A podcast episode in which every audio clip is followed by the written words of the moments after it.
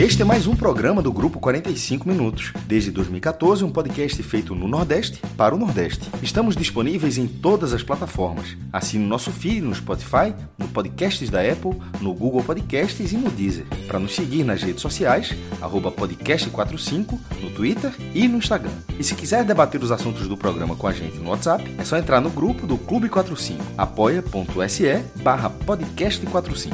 Muito obrigado pela escolha e pela confiança.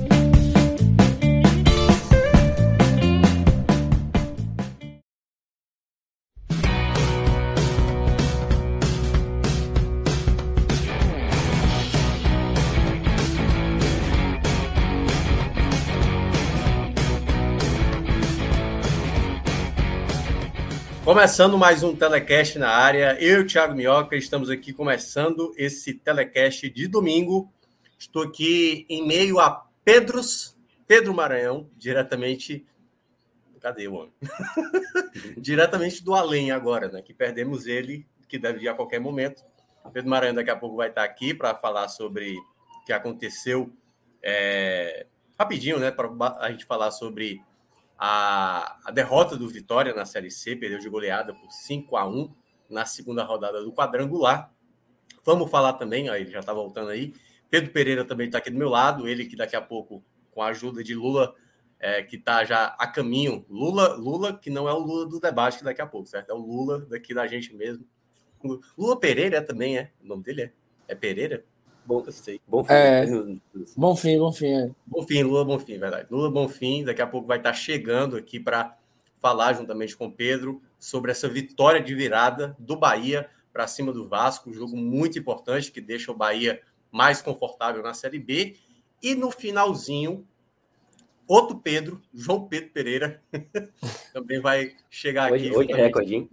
É, é, não, vai ser recorde de Pedro depois junto com o Luca lá para o Vítera, para falar sobre a grande vitória do Fortaleza sobre o São Paulo em grande atuação de Fernando Miguel.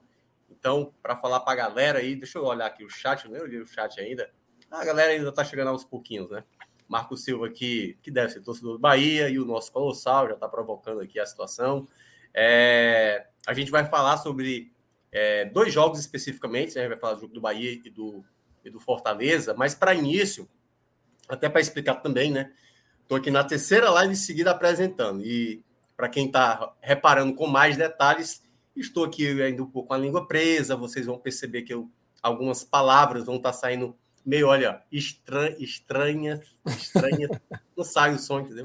Então, assim, vai ser um pouco natural essas dificuldades, certo?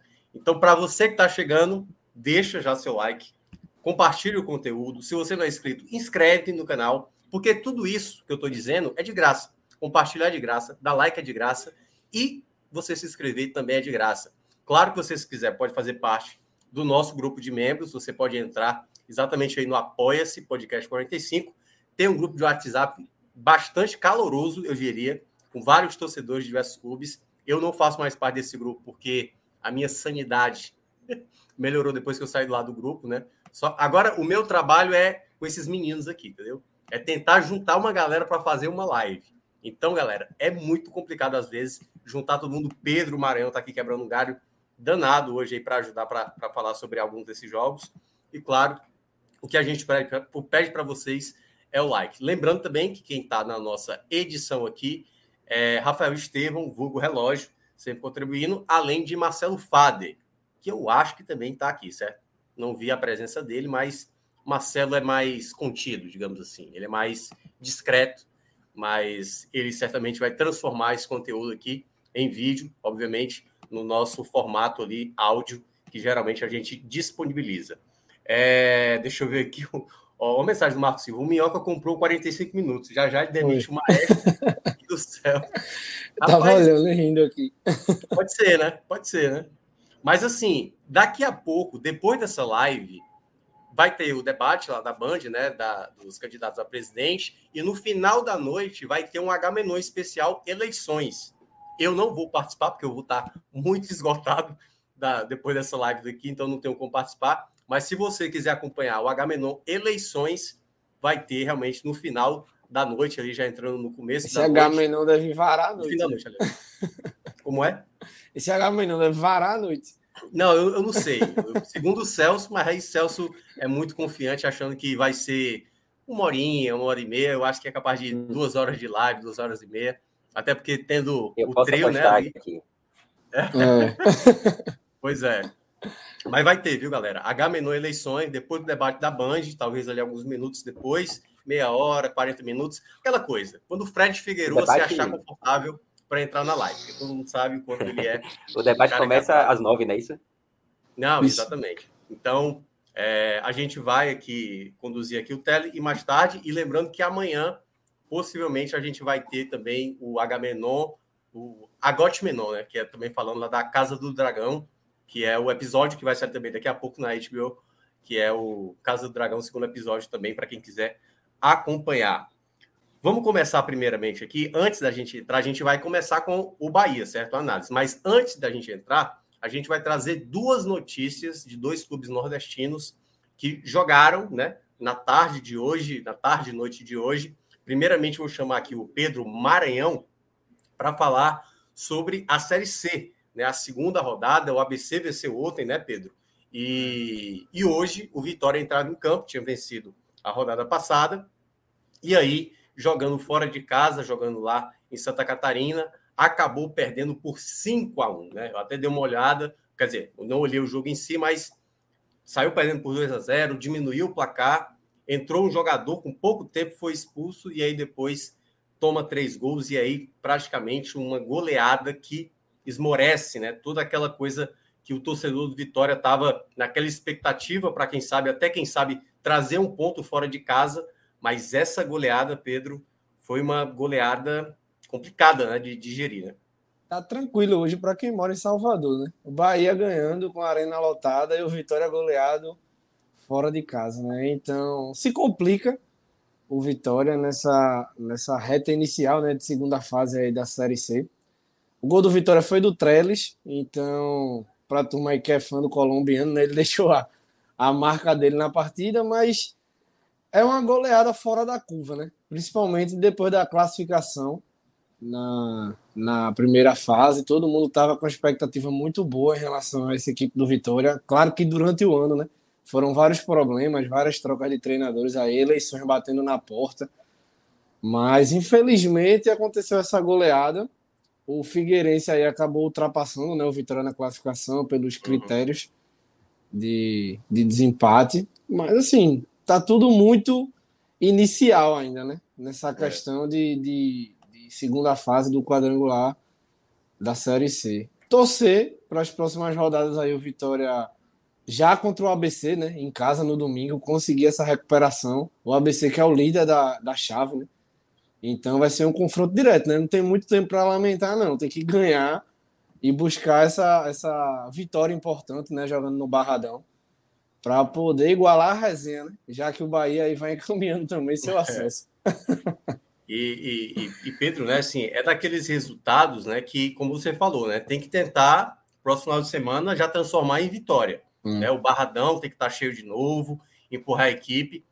É claro que o bom de ter o hexagonal, porque, vamos lembrar, né, a Série C até um tempo atrás era jogo de volta. Se o é. Vitória toma um 5 a 1 desse, desse, nesse cenário, o jogo da volta praticamente se tornava na base do milagre. Acho que só o Guarani lembram? O Guarani teve um, um, um, ano que tomou uma, uma goleada, acho que foi de 4 a 0 foi 3 a 0 e devolveu o placar e conseguiu acesso. Foi a única vez que eu vi um, um placar elástico ser revertido na Série C ali no mata-mata. Mas como é um quadrangular, ainda dá tempo do Vitória se recuperar. Precisa fazer o 100% em casa e precisa pelo menos buscar uma vitória, um empate e tal, para tentar, fora de casa, para tentar ainda lutar por isso, principalmente agora com o Figueirense, né, tendo esse momento aí de mais estabilidade. Lembrando, né, é, e aí, Maranhão, vou falar Maranhão para não confundir. Tá. É, na próxima rodada, esse duelo ABC e Vitória, além do Vitória buscar a vitória, o ideal, olhando matematicamente, né, Maranhão, é possivelmente torcer até mesmo para o próprio o outro time, o Paysandu. Sim. Porque aí o Paysandu indo a 3 fica 6-6-3-3. Então, é. até melhor que aconteça esse cenário, porque aí é bom para o pro. Assim, o Paysandu vai se tornar o último adversário, né? Foi o primeiro adversário, vai se tornar o último adversário desse quadrangular. Então é, é importante o Paysandu tirar pontos das equipes, no caso do próprio Figueirense, que o goleou, para ver se equilibra mais e, claro, o Vitória aproveitar o mando de campo. Mas acho que o problema é até que ponto, né? Confiar no Paysandu, porque já são dois jogos, duas derrotas e pega o Figueirense fora de casa, né? O Figueirense acabou de golear o Vitória e pega é. o Paysandu fora. É assim, é torcer para que o Papão, né, consiga aí, no mínimo um empate aí ou consiga essa vitória fora de casa, mas eu acho que depende do Vitória. O Vitória jogando em casa, entendeu? Conseguindo aí esse bom resultado, já volta novamente para o bolo, né? Porque a gente, assim, pela configuração inicial, tudo pode mudar, claro. A gente tá vendo aí tanto o ABC como o Figueirense e Vitória sendo as três equipes, né? Que vão brigar aí por essa classificação. Infelizmente, o Paysandu, que é uma equipe que eu gosto bastante, se mostra muito frágil nesse início aí de segunda fase. Verdade. E aí eu queria saber agora do Pereira, o Pedro Pereira lá da Bahia, ele que acompanha bem é, essa situação do Vitória. Pereira, a gente a gente viu Vitória, né, nos últimos anos sem conseguir fazer grandes trabalhos, assim, sempre tá brigando na parte de baixo, fazendo na Série A, na Série B. Nunca a equipe estava brigando para buscar esse acesso. Começa a Série C da mesma maneira, ficou mais na parte de baixo para ver se saía da zona de rebaixamento e tudo mais consegue na reta final um bom sprint, que a consegue entrar na, nesse quadrangular, ganha o primeiro jogo e aí vem de novo essa goleada. Pelo que você acompanha exatamente aí em Salvador, da torcida que certamente se empolgou com esse momento, com essa possibilidade de crescimento e tudo mais, essa goleada ela é muito pesada, né, para o torcedor digerir. Claro que ainda tem um contexto de tudo que aconteceu no dia de hoje com o jogo do Bahia, a vitória do Bahia, que claro a gente vai falar daqui a pouco, que o Bahia é muito próximo de chegar à Série A. O que é que representa, na sua avalia, avaliação, o que vinha acontecendo né, com Vitória nesses últimos anos, essa recuperação, e aí depois da primeira vitória da primeira rodada, essa goleada. O que é que você acha que a torcida nesse momento vai, vai fazer de movimento? Né? A torcida vai, obviamente, chiar e tudo mais, mas ao longo da semana vai voltar a ter a confiança para empurrar a equipe no próximo final de semana para tentar superar a equipe do ABC? Você acredita ou você acha que vai ter um momento mais instável, vai voltar de novo aquelas críticas, a torcida vai pegar no pé? Você acha que não vai acontecer, pelo menos por enquanto, isso? Então, Minhoca, primeiramente, boa noite a você, boa noite a Pedro, relógio, a todos que estão acompanhando a gente aqui. É, eu acho que a torcida do Vitória, ela, ela já entendeu que o time precisa dela. E o Vitória entrou nesse quadrangular, como você falou aí, muito motivado, né? O Vitória acabou conseguindo uma classificação ali que muita gente já não acreditava mais. É, o Vitória chegou a até brigar contra o rebaixamento em alguns momentos na primeira fase, depois com a chegada de Búcio, o time foi se, se ajeitando, se organizando. E nos últimos anos, é, de fato, o Vitória passou por situações bem complicadas até chegar ao rebaixamento para a Série C. E havia em alguns momentos, um certo distanciamento da torcida com o time. E isso meio que acabou esse ano. Esse ano, o Vitória ele conseguiu voltar a criar ali uma química com a torcida. A torcida voltou a comparecer em peso ao Barradão. E foi nessa nessa, nessa leva assim, de grandes públicos no Barradão que o Vitória conseguiu a classificação. Eu, eu acho que o grande desafio dessa semana do Vitória vai ser justamente fazer com que a goleada sofrida hoje não seja determinante para é, diminuir né, essa química que vinha tendo entre torcida e clube. Mas, como eu disse, eu acho que a torcida do Vitória já entendeu isso. Eu acho que durante, durante a semana agora, certamente a gente vai ver um movimento de é, presença de público no Barradão, de tentar quebrar um recorde de público ali e tal, de repente. Então, eu acho que vai sim haver uma, um, um, público significativo no domingo. É um jogo muito importante para o Vitória. A gente está na terceira rodada né, do quadrangular. Tipo, a gente vai chegar na metade do, do quadrangular agora, uma fase tão decisiva. E o grande desafio vai ser justamente esse: tentar deixar a goleada de hoje. No passado, claro que aprendendo com os erros que foram cometidos durante o jogo, eu não vi o jogo, não sei exatamente o que, que aconteceu para que a gente chegasse a esse resultado tão elástico, mas o grande desafio vai ser isso: fazer com que a, o resultado em si ele não seja determinante para uma desistência ali, um, você esfriar um pouquinho o clima no Barradão. E pelo que eu estou vindo aqui da cidade, torcedor do Vitória empolgado, eu vejo dentro de casa meu pai, meu pai é Vitória, meu pai é torcedor do Vitória, assim, empolgado, assim, sabe? E eu não acho que, que a torcida do Vitória vá, vá, vá largar, vá deixar de ter, pontos públicos agora, não, por conta dessa goleada. E repito, vai ser fundamental. A torcida do Vitória já aprendeu que ela precisa apoiar o time nesse momento tão delicado. O Vitória passa por uma crise, assim, que talvez seja a maior crise da história do clube, desde que ele se profissionalizou, desde que passou a ser realmente um time que disputava o futebol em alto nível, ali na década de 80, 90. Então, eu acho que sim, o Vitória vai ter um apoio maciço de sua torcida lá no domingo contra o ABC. É, é, de fato, acho, acho, que o resultado do outro jogo, claro, seria melhor o Paysandu ganhar, mas o Vitória tem que pensar em si mesmo agora. Tipo, o Vitória precisa ganhar o jogo. Uhum. Ganhou o jogo domingo da ABC, tá no campeonato ainda, vai para metade final do quadrangular com uma boa possibilidade de acesso ainda. Acho que não há desespero por conta desse resultado. Claro, é um resultado que dói, a torcida deve estar mexida hoje, mas é preciso acreditar. Ainda está muito cedo para pensar que esse resultado é trágico, assim, a ponto de acabar com a possibilidade de classificação para a Série B. Não, correto, eu também concordo. Eu acho que assim, o Vitória já viveu um momento bem pior nessa Série C, né? Teve um momento que, como eu estava dizendo, até o risco de rebaixamento para a Série D se tornou até por um momento muito real.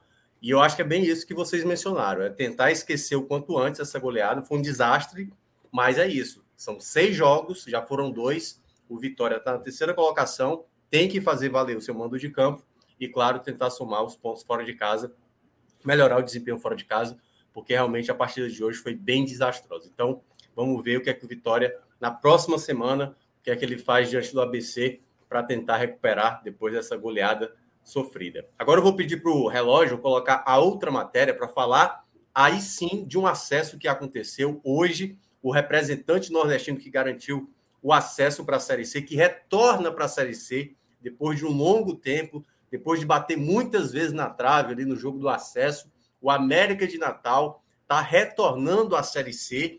E aí tem uma matéria especial, escrita por quem, é, Maranhão? Quem foi que escreveu essa aí? Vitor. Vitor Aguiar, né? É.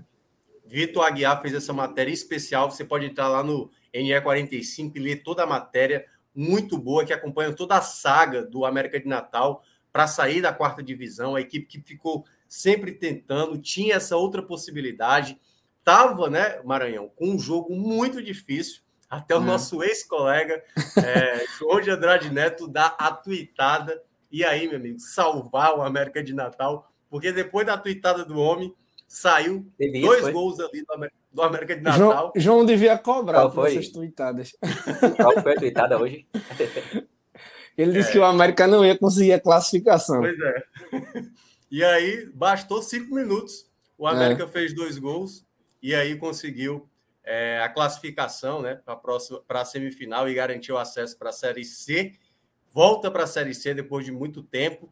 Acho que um feito que o Nordeste precisava. Né? A gente teve ontem a eliminação do Asa, a gente teve três quedas da Série C para a Série D, né, o Ferroviário, a equipe do Atlético Cearense e também o, o Campinense, que acabou, acabou caindo. E a gente, pelo menos, consegue colocar uma equipe nordestina de volta para a Série C e pelo menos isso a gente conseguiu para o próximo ano. Então, Maranhão, queria que você falasse um pouco também dessa matéria, né, do, dessa saga que o América de Natal acabou superando depois de um bom tempo, retornando à terceira divisão nacional. É, né, foram seis anos aí tentando, né, retornar o América, a equipe tradicional, né, do futebol nordestino, já bateu até na primeira divisão, tem o seu recorde negativo lá de pontuação, mas já teve seus dias de glória. E hoje, numa Arena das Dunas lotada, né? Mais de 28 mil pessoas aí acompanhando a partida. E foi na emoção, né? Até os 39 minutos do segundo tempo, o jogo tava um a um. Aí João apareceu no Twitter, né? E deu a famosa tweetada. e tudo aconteceu, né? Foram dois gols do Iago e um do Tássio. Pelo lado do Caxias foi o Mateuzinho que fez o gol. E acaba que a equipe do, do América traz, né, com esse acesso, uma tradição aí de equipes nordestinas. Acho que desde a da estreia da Série D do Campeonato Brasileiro que sobe uma equipe nordestina, né? Além do América, subiram Amazonas, São Bernardo de São Paulo e o Pouso Alegre de Minas Gerais. Então, a América aí consegue esse acesso muito importante porque estava na hora, né? Seis temporadas, o futebol de Natal precisa voltar a ter aquela força com a América, com a ABC e com outras equipes aí que a gente foi acostumado a ver, né? Nos últimos anos aí, que há um certo tempo já vem adormecido esse futebol é. de Natal que é tão forte a gente tá vendo aí tantos estados voltando a crescer né, no futebol. E o estado de Natal estava precisando disso. Bom para o Nordeste, bom para o América e que consiga o título, né? Vamos ficar na torcida agora pelo Mequinha ou Mecão, para os né? mais íntimos aí, para tentar esse título aí da Série D do Campeonato Brasileiro. Olha, olha onde é que o América conseguiu acesso dele aí. E o América? Interrogação. Vai ficar de novo na Série D? Até eu que, que até tenho, acho que era, que não tenho nada, acho que é, não tenho nada a ver com isso, estou nervoso. Aí Cris Mangama falou o seguinte: és um monstro, companheiro. É. E Vitor Aguiar, que fez a matéria aí do NE45, não falha nunca, hein? E realmente não falha nunca. João esse devia é... vender essas tweetadas. É sensacional. Não, esse é melhor do que qualquer odds de qualquer bet que possa existir. Aí é, é bate o, sabe assim, o 1,0001 de, de certeza de que vai acontecer o contrário. É impressionante, João de Andrade Neto. E, e essa matéria do Vitor, só para detalhar um pouquinho, ela é bem detalhada, ela traz os quases, né? Dos quase acessos aí do América nos últimos anos, aí detalha 2022, entendeu? Também tem um, uma questão aí do, do que será, né, o 2023 do América, de onde partir, como, como será basicamente a temporada do, do América. Então é uma matéria bem interessante aí do Vitor. Tem o pós-jogo e tem essa matéria, né? Esse plus aí uhum. para todo mundo que quiser acompanhar todos os detalhes aí desse acesso do América. Muito legal. É. Muito bom, muito e... bom. E aí, é, Pereira, rapidinho, acho que você já está com o dedo aí em riste, né, para falar também. O futebol potiguar, cara, né? Conseguindo, a gente teve o ABC subindo ano passado, tá brigando aí para voltar para a Série B. Foi um período que praticamente eu lembro até que o Fred Figueroa, né, um dos, um dos criadores aqui do nosso projeto, ele chegou até a mencionar que quando ele foi para Natal recentemente, foi lá, né, ser atleta, né, de beach tênis, ele disse que era difícil até encontrar torcedores uhum. do América, do ABC, porque quando você está ali na, na, última divisão, é quase como você olhasse uma, uma outra competição, é como se você tivesse olhar para uma Série A, para uma Série B, é torneio da Europa, é torneio uhum da Argentina, é como se você não fizesse parte daquilo. E essa recuperação do futebol potiguar, que era uma das principais forças aqui da nossa região, né? Essa volta do América, né? E essa possibilidade do ABC subir para a Série B, eu acho que é até bom para a nossa região, que precisava ter essas equipes que eram né, relevantes e agora retornam, pelo menos, a disputar uma competição com mais acessível, né? Com mais possibilidades de, de destaque é, no cenário nacional. Perfeito, meu. Cara, exatamente, eu estava aqui com o dedo justamente para falar isso, né? Pode ser um ano é, de redenção para o futebol potiguar, que tem duas equipes importantíssimas para o futebol nordestino, tanto o América quanto o ABC, que tem grandes torcidas, embora, como você comentou aí, estivessem mais adormecidas por, por conta dos últimos anos, é, campanhas ruins. Mas você vê, hoje foram 28 mil pessoas, um público excelente lá na Arena das Dunas, estádio Copa do Mundo, inclusive. É, estádio belíssimo. E exatamente, o ABC exatamente. também, o ABC, vai, o ABC vai jogar fora de casa é, nesse final de semana agora, mas já enfrenta o Vitória na semana seguinte e que certamente Isso. terá também o Frasqueirão lotado, né? É, certamente a torcida vai igual. O ABC hoje é o líder do grupo, tem seis pontos. Claro que na rodada que vem tudo pode acontecer, mas na pior das hipóteses, ele chega na rodada que vem empatado com o líder. Ele pode, pode perder a liderança por conta de critérios de desempate, mas é, estará numa, numa, situação ali de briga e certamente haverá um outro grande público lá em Natal, né? Esse, esse retorno do futebol de, de Natal aos, aos holofotes é muito importante, principalmente para o Estado, mas, mas também para todos nós aqui do Nordeste, né? São times que têm que estar brigando porque são torcidas que normalmente comparecem aos estádios e eu torço muito para que esses times tradicionais retornem. É verdade, é verdade. E é isso, galera. Um... Então, Opa. Eu tive, eu tive um final de semana, uma, uma semana de trabalho em, em, Natal, na época, e conheci lá os dois estádios. Tanto aproveitei, né, que tava tendo, ia ter um jogo da, na Arena das Dunas do América e também um do ABC. O estádio da ABC é, é menorzinho, né? Mas também é, é, legal. São estádios assim que tem que estar de volta aos holofotes. Né? É muito bom, muito bom mesmo ter acontecido isso e a gente torce para que realmente o futebol potiguar consiga se recuperar mais aí, consiga acessos. A gente está bem pela torcida do ABC e do Vitória. Claro que a torcida do Bahia não quer o acesso do Vitória, mas claro, a gente está aqui na ideia do projeto, tentando, obviamente, a recuperação dos times principais aqui da nossa região e, claro, também torcendo para os demais clubes nordestinos. Maranhão, muitíssimo obrigado por você ter disponibilizado aí 20, 30 minutos aí para participar aqui da, da live e ajudar aqui o começo do programa. É, você tem algum recado final aí para dar para a galera e tal? Ou, ou, pode dar simplesmente o tchau, então fique à vontade. É, valeu, Minhoca, Pedro, e, e, bom restante de programa, né? Que ainda tem muita coisa por aí. Pedir para a galera se inscrever, né? Deixar o like, que é muito importante. Boa. Divulgar aí o projeto nas redes sociais, né? E ficar na torcida aí por ABC e Vitória. Não, não vou declarar a torcida por ninguém, mas na torcida aí pelos dois e que o América vá né, rumo ao título aí do campeão brasileiro da Série D, né? Porque seria muito importante para o nosso futebol, né? De uma forma geral, daria uma, uma força e uma credibilidade legal para o América voltar a se reerguer. Valeu, Pedro. Obrigadão mesmo. E aí, Valeu, na Pedro. próxima, a gente se encontra. Valeu. Lembrando que é o Pedro Maranhão, certo? Pedro Pereira segue aqui com a gente, segue aqui com a gente para gente dar continuidade. Daqui a pouco o Lula Bonfim até disse que já está próximo de chegar, está chegando agora e deve estar tá se preparando aí para entrar na live. A gente vai falar agora do Bahia e aqui até para falar para o Sérgio, 1918, ele é torcedor do Fortaleza. Daqui a pouco a gente vai falar também sobre a vitória do Fortaleza lá no Morumbi. A gente vai falar, falar aqui também para o Obim BR. Tá até perguntando aqui, ó, Pedro, para você. Tava na fonte, Pedro, hoje? Tava lá, né? Tava, tava demais. Cheguei há pouco em casa. Mas foi bom que deu tempo de tomar um banhozinho. É. E aí, quem que acabou de chegar também, que estava lá na Fonte Nova, é Lula Bonfim, que acaba de adentrar aqui a live. Muito. Tá tudo bem, ô, meu amigo Lula? Tá? Chegou tranquilo? Tá, bem, respirou? Uma água? Rapaz, ah, só deu tempo de eu pegar uma, uma garrafinha de água mineral aqui. Eu tô aqui. Né? Fui na correria, troquei a camisa só. Sim. E... Mas tá feliz. O importante é isso, né?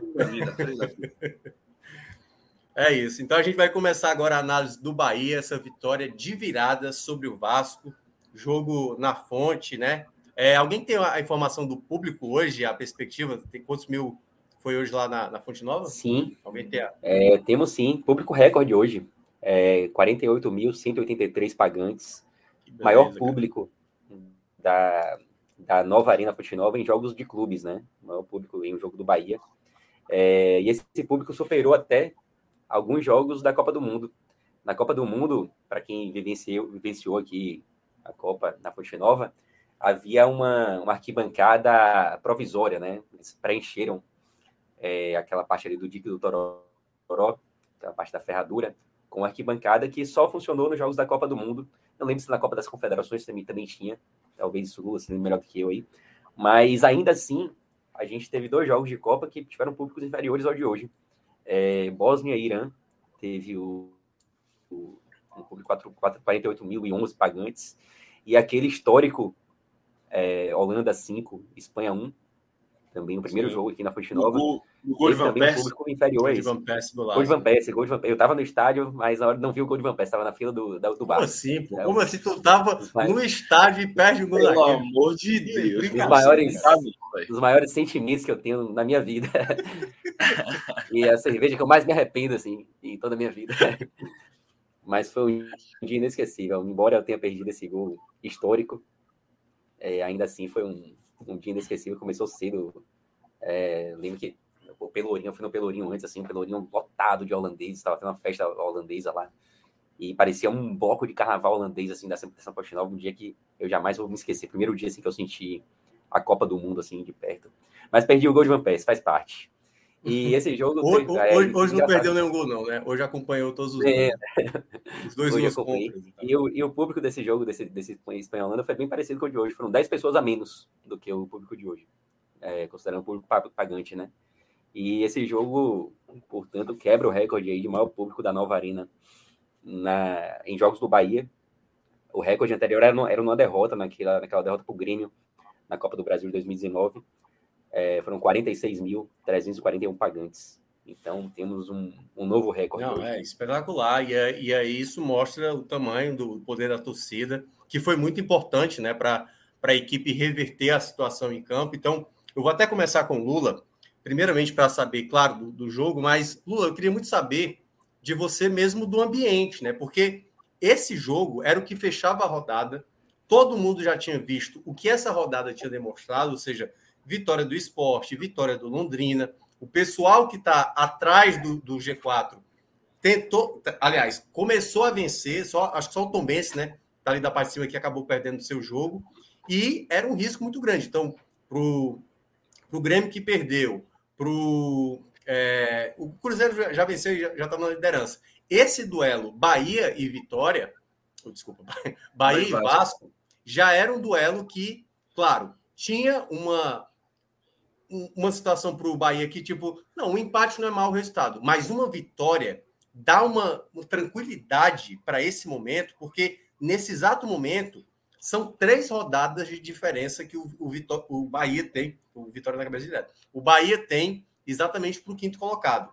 Mesmo dando tudo errado para o Bahia e mesmo dando tudo certo para o quinto colocado chegar na pontuação do Bahia, ele não passa o Bahia pelo o número de vitórias. Então é como se o Bahia hoje, Lula, já tivesse na 29 rodada. E essa virada que aconteceu hoje na, na Fonte Nova foi fundamental para a equipe obviamente, ter né, essa, essa possibilidade de alcançar agora um status de mais tranquilidade. Então, eu queria que você falasse muito sobre essa questão do ambiente que foi hoje na Fonte Nova, a presença da torcida, a festa que a torcida fez, obviamente, durante todo o jogo, e claro que você entrasse também na partida, das escolhas que Anderson fez, das situações que aconteceram em campo. Queria que você entrasse nesse jogo que certamente é daqueles jogos que vai ficar na memória do torcedor essa grande vitória tão importante que foi. Isso, assim, o clima era de decisão, né? Um clima de. Assim, é, é, quando eu acordei hoje cedo, eu, eu abri o, o meu Twitter e eu vi diversos torcedores tweetando durante a madrugada, dizendo que não estavam, não estavam conseguindo dormir, né? Pensando no jogo, nervosos com o jogo. Então, é, é, é o clima era de decisão mesmo uma torcida é, é, é, focada no jogo, na necessidade de vencer para decidir logo uma situação, sabe? É, e, e, o que foi decidido hoje com esses três pontos, basicamente foi o Bahia vai dar um passo a mais e deixar o Vasco para brigar com esse quinto colocado, que hoje é Londrina, né? Deixar o Vasco para trás e, e deixar o Vasco como alvo desses times, dessas, dessas, dessas equipes. É, era algo que, que já estava meio que se desenhando pelo, pelo que os times vinham jogando é, é, é nas, nas últimas rodadas. Eu acho que o, que o Vasco está um pouco abaixo e hoje mostrou isso na Fonte Nova. Né? O, foi, foi, um jogo muito ruim do Vasco, muito ruim, muito abaixo. É, é, não, não teria outro resultado justo para o jogo que não fosse o Bahia vencer o jogo.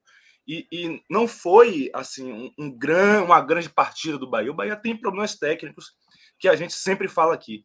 Mas o Bahia foi muito superior ao Vasco. Foi muito melhor que o Vasco. Né? É, e, e, isso aconteceu desde o primeiro minuto, tá? É, é, é, impressionante, assim. Por mais que o Vasco tenha saído, saído na frente, até o momento que o, que, o, que o Vasco fez o gol, só dava Bahia no jogo. Foi basicamente o, o, o gol saiu no primeiro momento que o, que o Vasco é, é, se manteve um, um minuto no campo de ataque. Saiu um escanteio, no escanteio eles, eles acabaram fazendo o gol numa saída errada do gol de, de Danilo Fernandes, né? O Bahia sentiu o gol, tá? Entre 18 e 28 minutos, o Bahia sentiu o baque, o Bahia demorou para conseguir voltar a ocupar o campo de ataque do Vasco da Gama.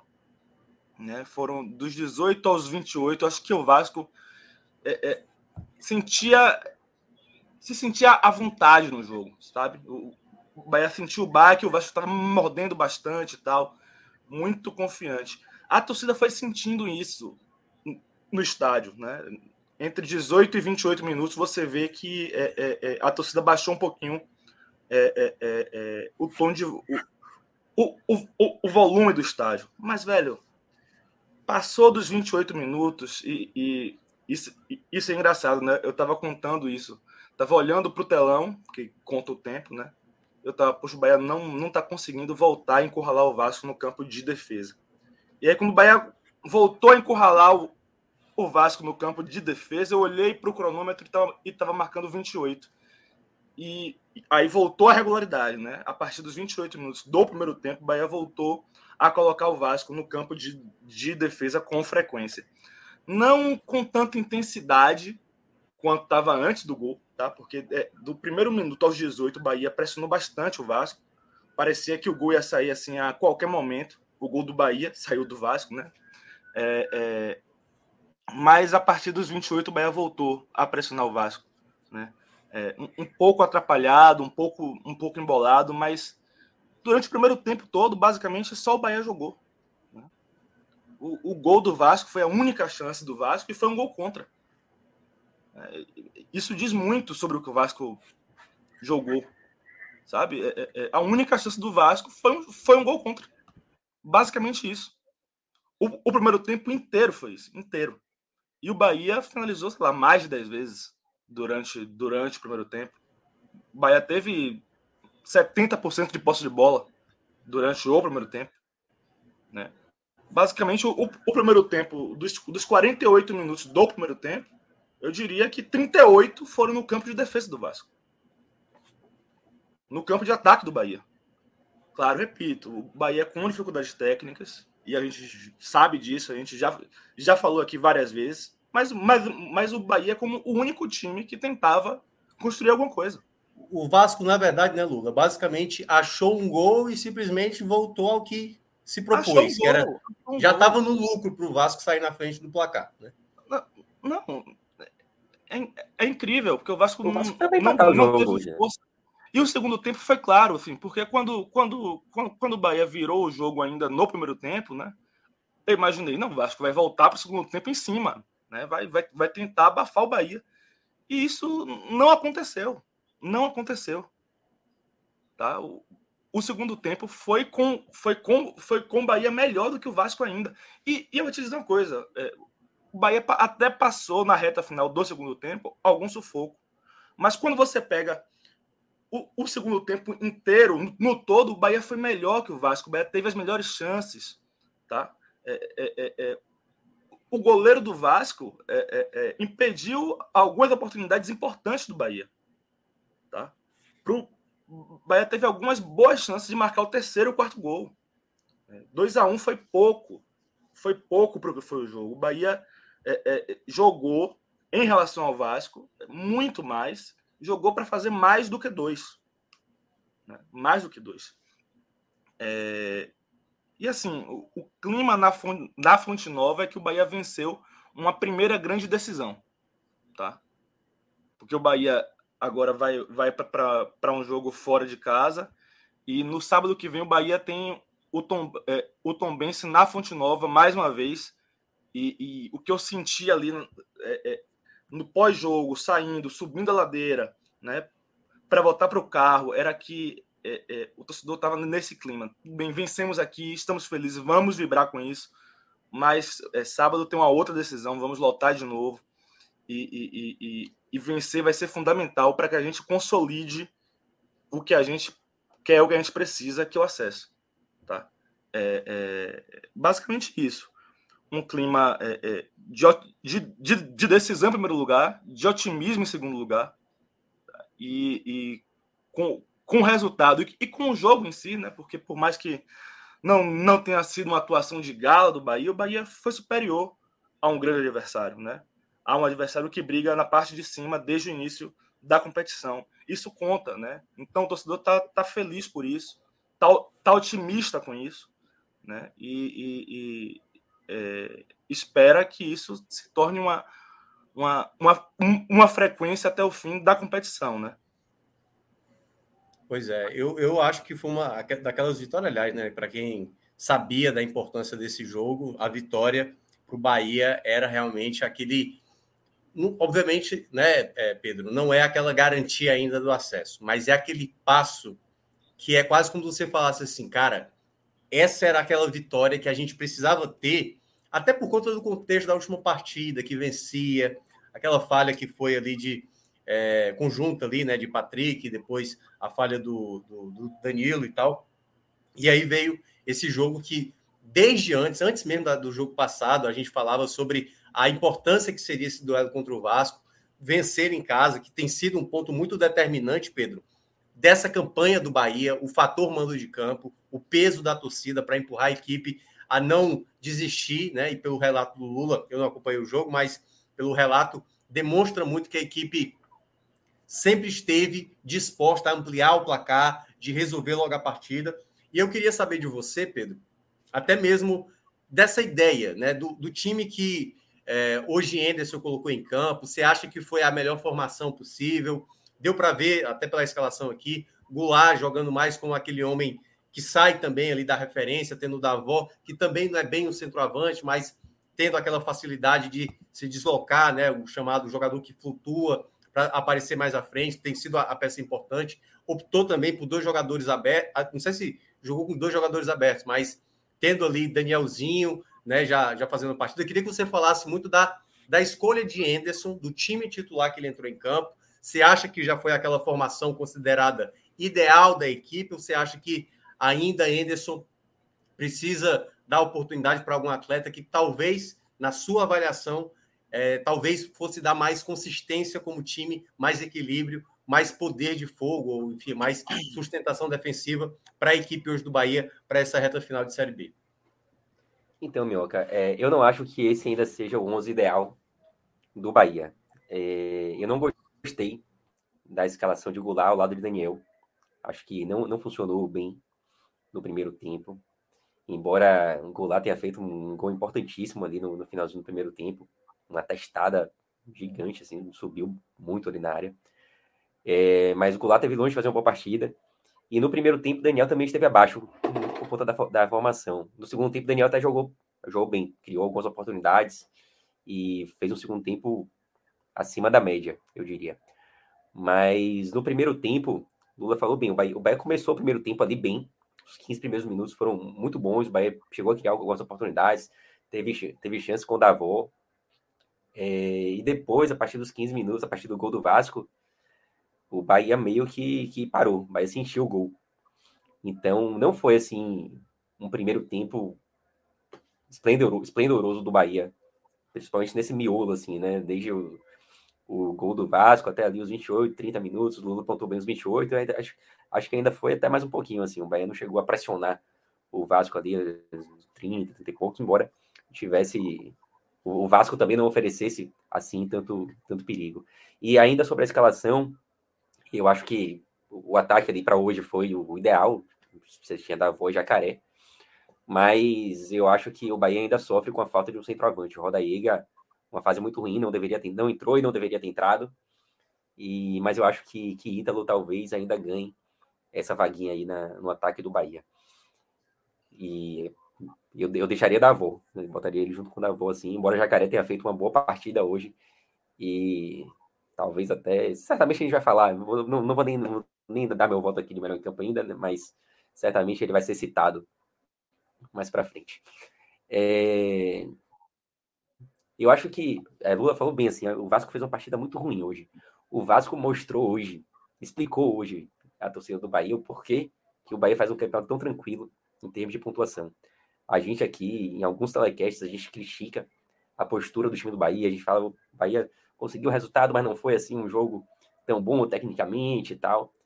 E o Vasco hoje mostrou que o Bahia, mesmo fazendo partidas ruins, às vezes, é melhor do que a grande maioria dos times dessa Série B. Inclusive em relação ao Vasco. O Bahia tem mais time que o Vasco. O Bahia jogou lá em São Januário, estádio lotado. Perdeu, é verdade, mas não foi uma partida ruim do Bahia. É, não diria que foi, o Bahia foi superior ao Vasco, mas jogou de igual para igual, coisa que o Vasco não conseguiu fazer aqui hoje na Fonte Nova, embora tenha saído na frente. O Vasco hoje uma postura, uma postura muito defensiva, veio para empatar o jogo, marcando ali com a linha de 5 desde o início. Linha de 5. Linha de 5. Bem pois pontuado. É, foi uma partida é. assim, uma partida extremamente defensiva do Vasco, que mesmo no segundo tempo, perdendo o jogo, não conseguiu pressionar o Bahia em momento algum. O Vasco não, não foi melhor do que o Bahia em momento algum. a gente fala desse miolo do primeiro tempo, que o Bahia foi mal, mas o Vasco também não conseguiu pressionar o Bahia. O Vasco não, teve, não criou nenhuma chance. O Vasco não deu nenhuma chance, no, não deu nenhum chute no gol do Bahia. É, foram 17 tentativas. Aliás, uma dúvida, Pedro, até que você tem números. Qual foi a última vez que o Vasco venceu? Porque a impressão que eu tenho que nesses duelos Bahia e Vasco, na Fonte Nova, já tem um tempo que o Vasco não faz um, um, um sabe, um, um sustinho no Bahia. Teve jogos da Copa do Brasil que era sempre era só fumo para o lado do Vasco e o Bahia só prevalecendo. Aí eu, eu queria tenho... falar que vocês tentassem um brincar aí com a última vez que. Lembra aí, Lula? Qual é? Eu tenho, eu tenho uma Em Salvador, a última vez foi 2012, em Pituaçu. 2012 em Pituaçu. Isso, pescou não, né? Mas... Pescou não, né? Não, não. É, é, memória mesmo. Agora, eu não lembro é da última vez na Fonte Nova. Na Fonte Na Nova. Fonte Nova, a última vez foi em 1987, Luca. Acho que você não era nem nascido. Não, não era. Não, era. Não, era nascido. Era nascido. Era, não, eu era nascido. Eu, eu era nascido, Lula. Eu, eu tenho trintinha. Não é mais do que eu, Lula. Eu tenho trintinha, pá. Eu tenho é trintinha. isso, pô. Que 30? 30 não tem com essa bolsa, pô. Não, não era nem campeão brasileiro ainda. Nem campeão brasileiro ainda. Desde 87, sem uma vitória na fonte do Vasco. Na Caraca, fonte nova, exatamente. É, em Pituaçu teve essa de que Lula citou, realmente, 2012. Mas na Fonte Nova, desde 87, que o, que o Vasco não, não vence o Bahia. 14 jogos nesse intervalo, sendo 10 triunfos, se eu não me engano, tô falando de cabeça aqui, 10 triunfos e 4 empates. Não, mas pode continuar na expansão. Só queria saber mesmo, porque realmente fazia muito tempo que eu não via. Toda vez que o Vasco vai jogar na Bahia, é. é enfim. Só vai mesmo para assinar o cheque mesmo, tá aí. É... Normalmente é 3 a 0 tá? É, geralmente é um 3 a 0 Copa do Brasil, que eu diga. Não, realmente, o Bahia tem, tem a vantagem do, do Bahia contra o Vasco, assim, em Salvador é uma coisa incrível. E várias partidas assim, de goleada, 3, 3 a 0 4 a 1 tem um 4 a 0 histórico lá em São Januário também. O Bahia, o histórico recente do Bahia contra o Vasco é muito positivo. O Bahia segue em desvantagem no histórico geral, assim, no confronto. Uma, um triunfo a menos. Mas aqui em Salvador tem sido bem tranquilo, assim, enfrentar o Vasco. Uhum. Pois é. E aí, esse resultado, né, deixa o Bahia, como a gente estava mencionando, muito bem classificado na segunda colocação, abrindo nove pontos, que na verdade na prática é dez, né? Porque por mais que se tire esses nove pontos para hoje, o Bahia não tem como o Bahia ser ultrapassado. Então, uma vitória muito, aliás, um triunfo muito relevante. Porque eu tenho não, que lembrar um, disso. E só um detalhe, Minhoca. Diga, Pedro. Só um detalhe, eu tô aqui. Eu vou ter que sair pegar uma água aqui já já, porque a voz pegou aqui, mas vamos lá. Obrigado, é, tô do jeito. Abre no... o Bahia abre nove pontos para o quinto colocado e abre pela primeira vez três pontos em relação ao terceiro, também com triunfos a mais, com vitórias a mais ali. Então, é, o Bahia Sim. já garante também a segunda posição para a próxima rodada, que é algo que dá, outra qualidade maior, né? A gente fala sempre que o Bahia tem que olhar para o quinto colocado, mas na medida que você consegue ficar acima dos concorrentes do G4, isso vai dando conforto melhor, né? Como o Lula falou. O foco da galera que está ali do quinto para baixo passa a ser o Vasco, passa a ser até o Grêmio e não o Bahia. O Bahia já vai conseguindo abrir bem mais assim. É isso. Então pode pegar água lá, tranquilo. Eu vou conduzir aqui, vou até perguntar para o Lula.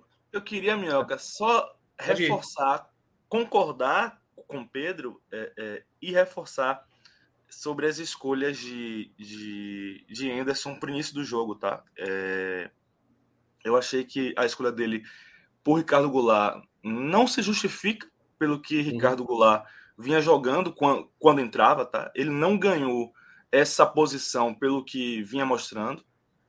Ganhou talvez pelo nome, provavelmente pelo nome. Né? Assim como o Marcinho já tinha ganhado a lateral direita. E eu acho que o Marcinho não fez um bom jogo hoje. Né? Ele fez um bom jogo na, na Fonte Nova, é, se eu não me engano, contra o, o CSA. O CSA. Não, contra, contra o Ituano, certo? Fez um bom jogo na Fonte Nova contra, contra o Ituano, mas não tinha feito um, um, um bom jogo na última partida. Né? E, e, hoje ele não fez um bom jogo. É, é, é uma coisa que eu, eu fico assim chateado, né? Porque não, tem mérito nessa escolha, sabe? Não foi avaliado mérito nessa escolha. Na minha opinião, É, é, é, Marcinho não mereceu ganhar a posição. Repito, ele estreou bem, mas hoje ele não foi, não foi bem, não foi feliz. É, e na última partida ele também não, não tinha ido bem. É, e André vinha sendo regular, tá? Eu, eu, vou bater nisso quantas vezes forem necessárias aqui. Eu não vejo motivo para André ter perdido a posição no Bahia, tá? Como o Borel perdeu, por exemplo. Borel perdeu porque vinha mal. Isso é um fato. André não perdeu porque vinha mal. Ele perdeu porque apareceu um jogador de mais nome, que ganha mais. E ali, é, é, naquela velha hierarquia né, que, que uhum. Roger Machado fa falava, né, é, é ele acabou perdendo, perdendo a posição para Marcinho. É, e eu também concordo com o Pedro no, é, com a questão do centroavante. Eu acho que o Bahia ainda precisa encontrar esse, esse, esse camisa 9. É, o ideal para o Bahia é ter essa referência em boas condições de ajudar, de ajudar a equipe. Tá? Que, é. que na prática, Lula, é Ítalo, né? Até, assim, na verdade, a expectativa.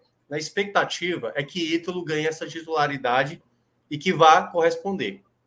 Porque eu acho que, assim, o Bahia fez uma aquisição de mercado que eu considerei excelente. Assim, se vai dar certo, se não vai dar certo, aí só o tempo vai dizer e tudo mais. Mas que Ítalo é o nome que tem tudo para ser esse titular, né, daqui para frente. Claro que não dá para sempre contar, até porque ele tem uma idade mais avançada. Se por acaso for naquela sequência de jogos de terça, final de semana e depois jogo terça de novo, claro que você vai ter que revezar ali.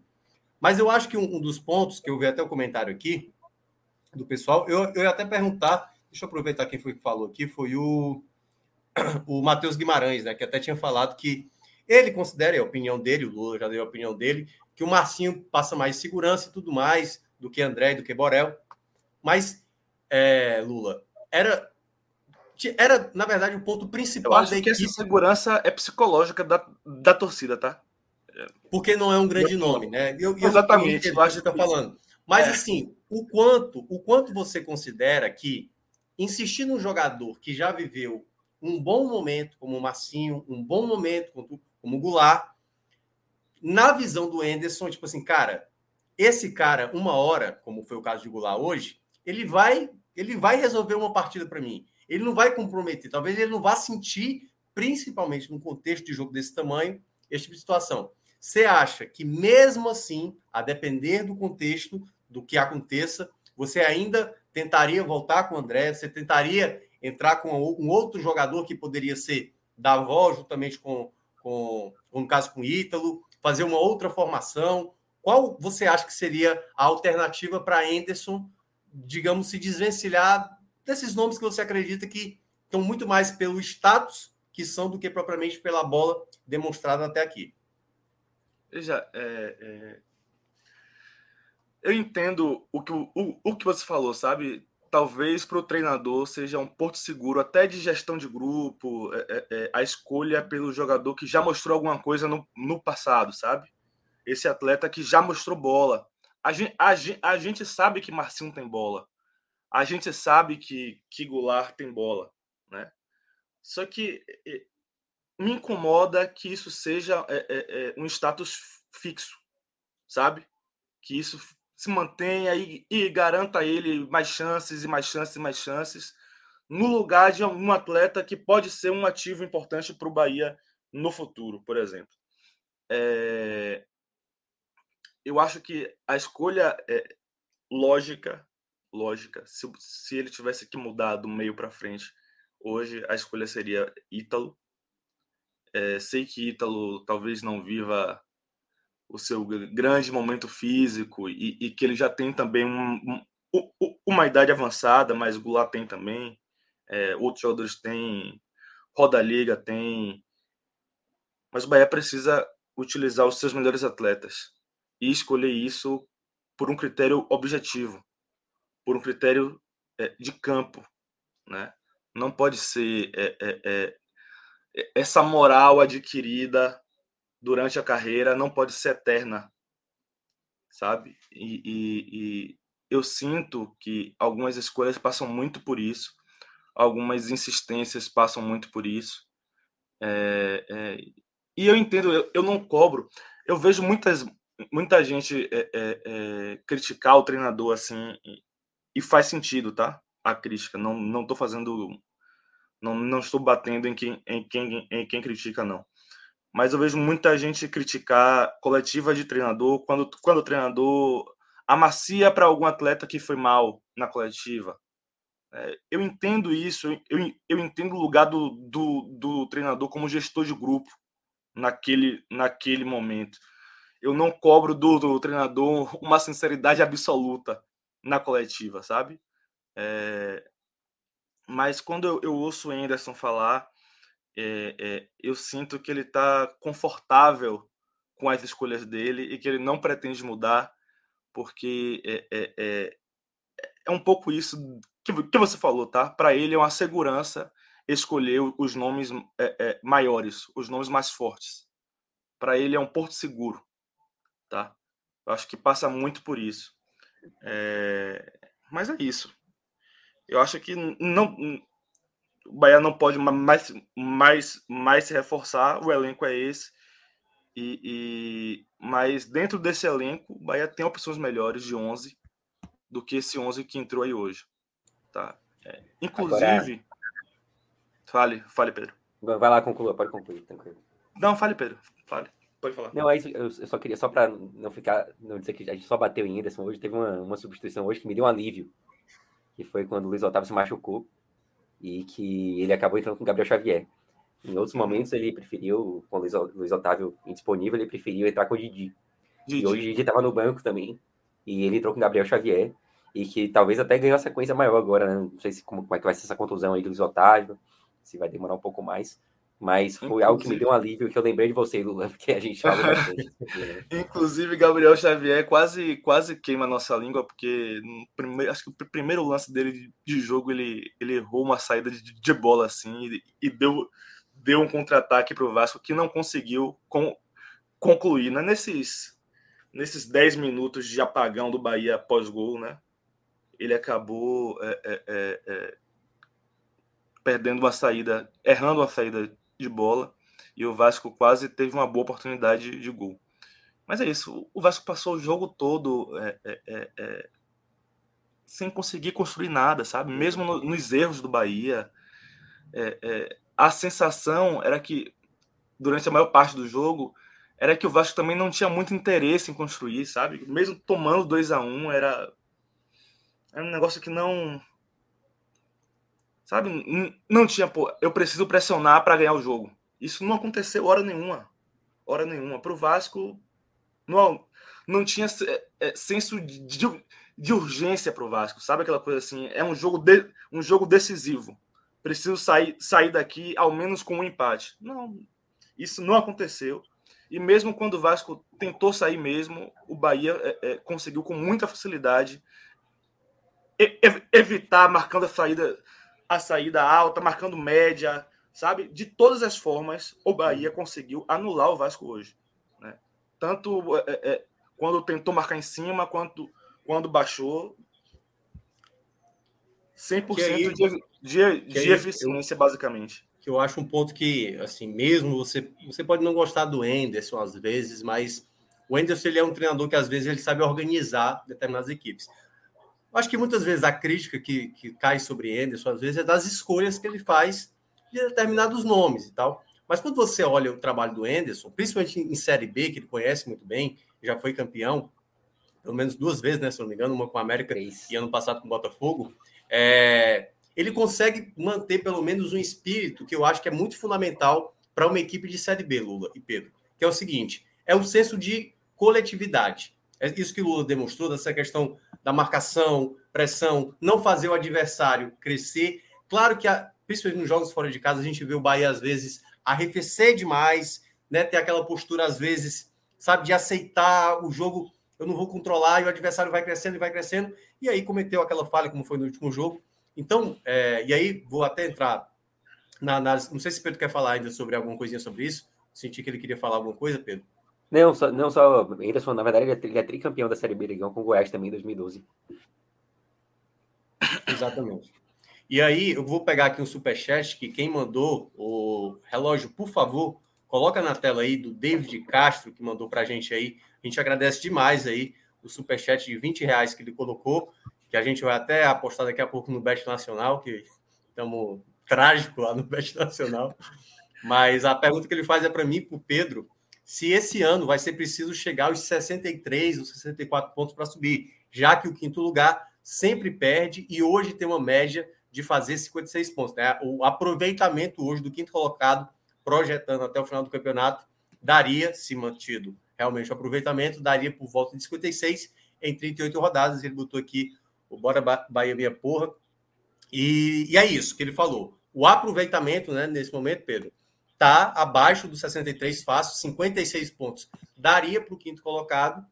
E aí, eu não sei se vocês têm mais informação, mas daqui a pouco eu vou falar sobre um cenário que, obviamente, as equipes que estão ali no G4 têm que ter, tem que ficar de olho, tem que ficar de olho para nessa questão da pontuação.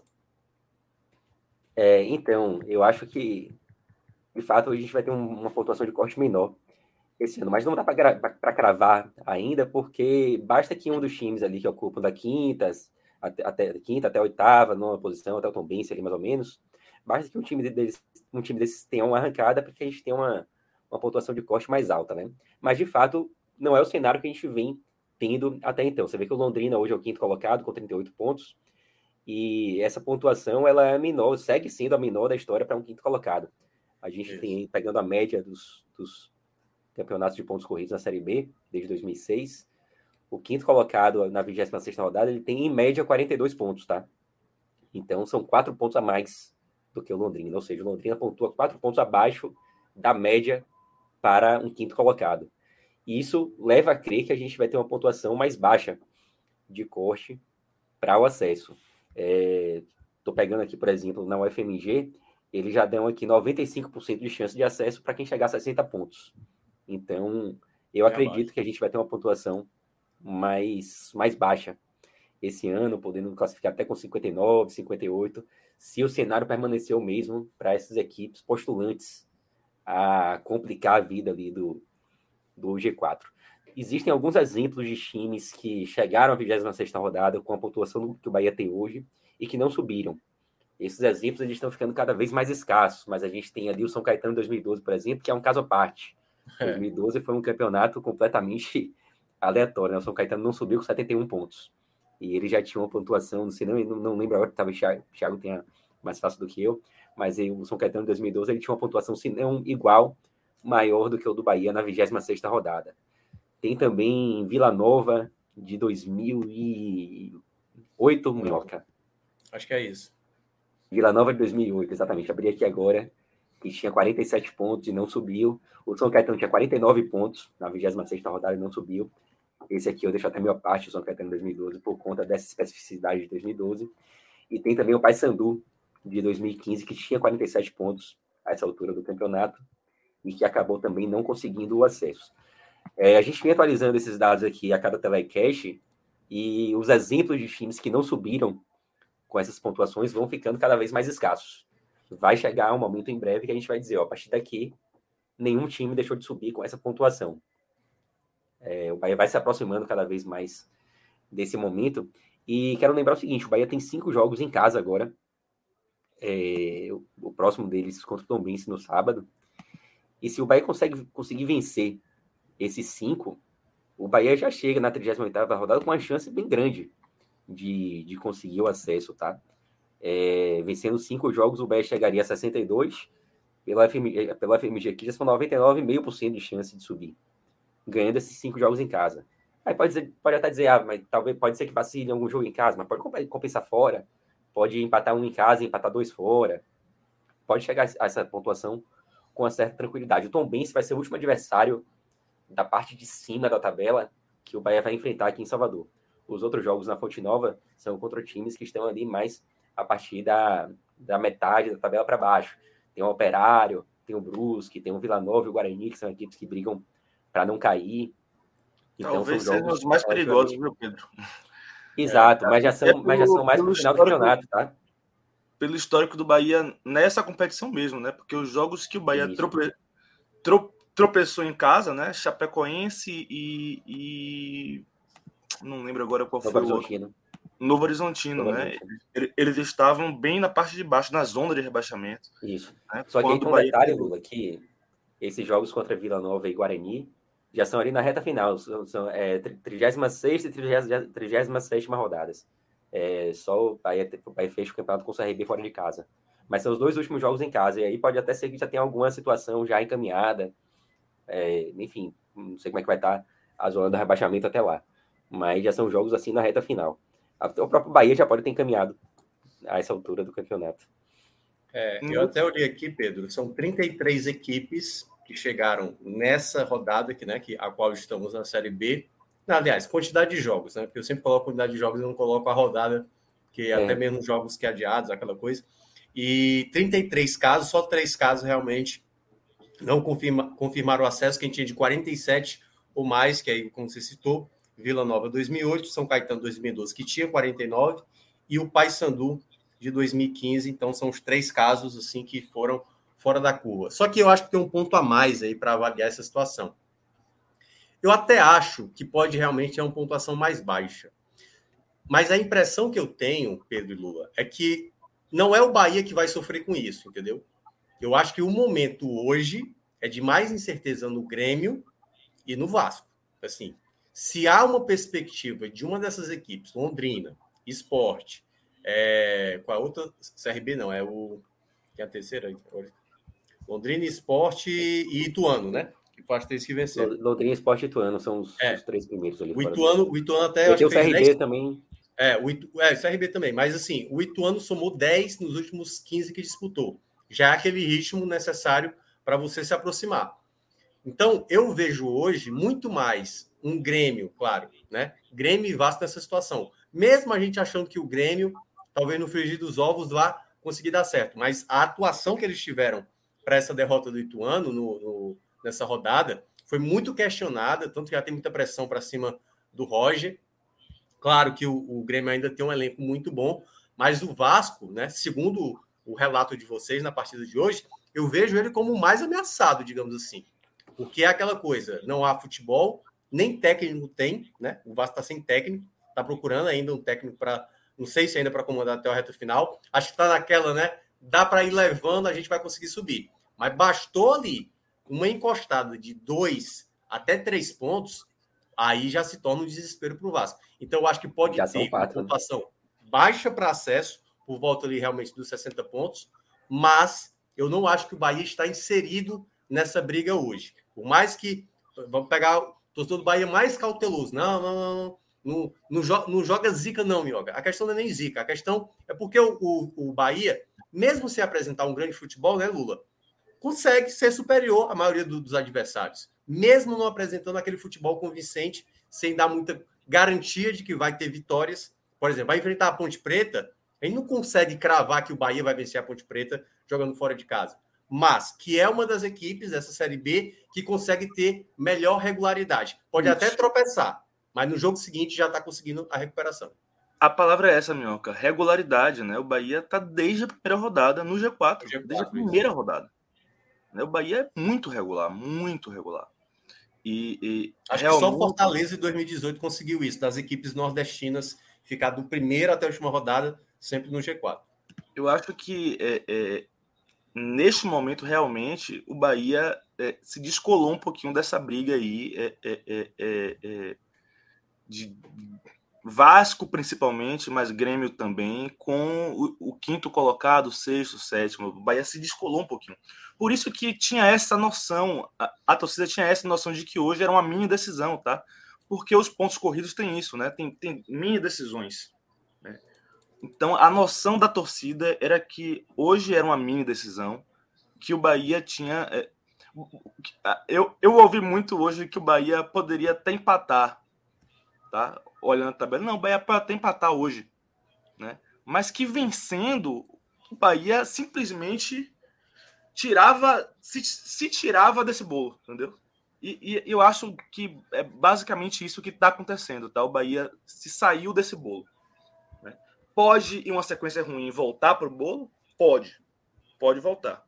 Né? Mas aí o Bahia precisaria sair desse eixo de regularidade que ele tem hoje. O Bahia no campeonato não dá mostras de que vai pegar uma sequência de cinco jogos e que ele não vai ganhar. Entendeu? É, nenhum jogo. O Bahia não, não, não, não mostra isso durante, durante a competição. Né? Nada, nada diz, nada leva a crer a gente que o Bahia vai enfrentar essa sequência ruim para voltar para esse bolo. Né? Claro, eu acho que para mim, garantido mesmo, só o Cruzeiro. O Cruzeiro hoje uhum. tem mais pontos do que essa média que vocês falaram aí agora, sim, que, sim, sim. O, o, quinto ter, terminaria na última rodada. Né? O Cruzeiro já tá tem mais. 27, é. O Cruzeiro subiu. Ponto final. O Bahia está no caminho. O Bahia está encaminhado. Tá? O Bahia está tá seguindo essa lógica. E, obviamente, não estou querendo zicar. Não, isso. É Até porque a torcida do Bahia lembra, né? 2015, é 2015, é Pedro? É. 2015. 2015, tem que ter sempre esse cuidado. Mas eu não posso é. negar o que eu estou vendo, entendeu? Sim, e o que sim, eu estou vendo é um Bahia que está se encaminhando o processo. Tá? Não se enrola, né? Eu acho que o Bahia, né, Pedro, ele não, ele não entra no espiral de problema, né? A gente, o, o Grêmio tá três jogos sem ganhar, o Vasco segunda derrota seguida, e o Bahia não. O Bahia tropeça, aí vem aquele sentimento, aí vem uma vitória muito importante para já ter a recuperação. Isso, é, e a gente citou aqui alguns exemplos de times que não subiram, mesmo tendo essa pontuação com o Bahia. Esses times, eles, o que foi que aconteceu com eles? Né? Justamente espirais negativos. É, a gente está falando da 26 rodada, o Paysandu de 2015, o Paysandu, a partir da 27 ele entraria ali em uma sequência de cinco jogos sem vencer, sem vencer, seis jogos, aliás, sem vencer, sendo seis quatro jogos, derrotas. É. Quatro derrotas, dois então, empates. Isso, quatro derrotas, dois empates, né? O próprio Vila Nova também, que já tinha 47 pontos. O Vila Nova, na 26, se eu não me engano, ele já começava derrocado. Ele perdeu sete dos últimos dez jogos, se eu não me engano. Sim. Então, são derrocadas como essas, sequências como essas, que fazem com que, time, com que times que não estão muito bem, que, que estão muito bem até, até determinado momento, não subam. E o Bahia, de fato, não demonstrou até agora que vá sofrer com isso na competição. O Campeonato do Bahia é muito seguro em termos de pontuação não saiu do, do G4 ainda. Minhoca trouxe aí o Fortaleza de 2018 entre os nordestinos, que foi o único nordestino que passou as 38 rodadas no G4. Se a gente abranger um pouco mais, são poucas equipes também. Tem o Corinthians de 2008, Guarani de 2009, Criciúma de 2012, Chapecoense de 2013 e Vasco de 2016. Somando com Fortaleza, são seis equipes que passaram o campeonato inteiro no G4 e, obviamente, consequentemente, né, subiram. É, e nenhuma equipe chegou até essa rodada agora, 26 estando todas no G4 e acabou saindo por algum motivo, tá?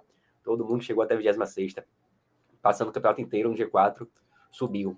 Então esse é um dado bem, bem positivo, assim, em relação à tabela do Bahia, né? É, o Bahia também já ultrapassou, assim, alguns adversários difíceis na competição, né? O Bahia já jogou contra o Cruzeiro, já jogou agora contra o Vasco também, equipes do G4. Claro que ainda tem esporte pela frente, o Bahia ainda está numa, numa sequência um tanto complicada, assim, de, de adversários, o próprio, a própria Tombense também. É, mas quero lembrar, por exemplo, que o Vasco, vocês falaram que o Vasco pode ser a equipe ali que, que passe a ser a perseguida, né? Entre, uhum. entre os times do G4. Eu concordo muito com isso. O Vasco é o time que menos pontua nesse momento, entre os quatro primeiros.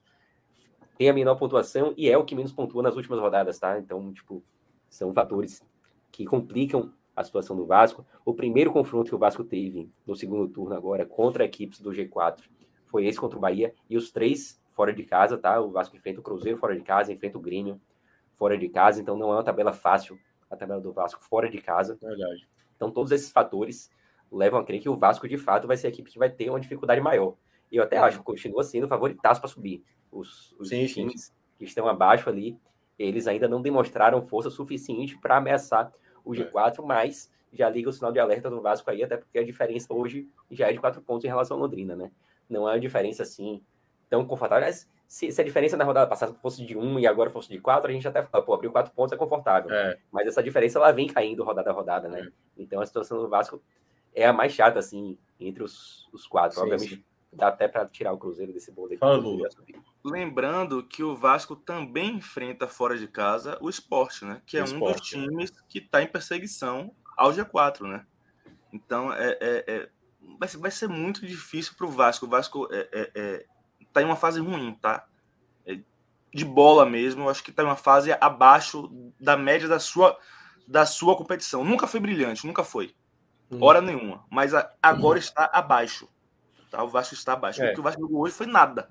Nada. Foi. Até, até porque, né, Lula, não é que alguém, assim, não é que o Bahia também está brilhando, não é que o Grêmio está brilhando. Assim, o Cruzeiro, pela primeira vez, fez um jogo acima de dois gols, que foi agora contra o Náutico. Então, não está tendo muito brilho. Aliás, a Série B não costuma ter muito brilho, entendeu? Mesmo com essa campanha absurda do Cruzeiro, né? É mais pela questão do aproveitamento de pontos do que propriamente pelo desempenho, né?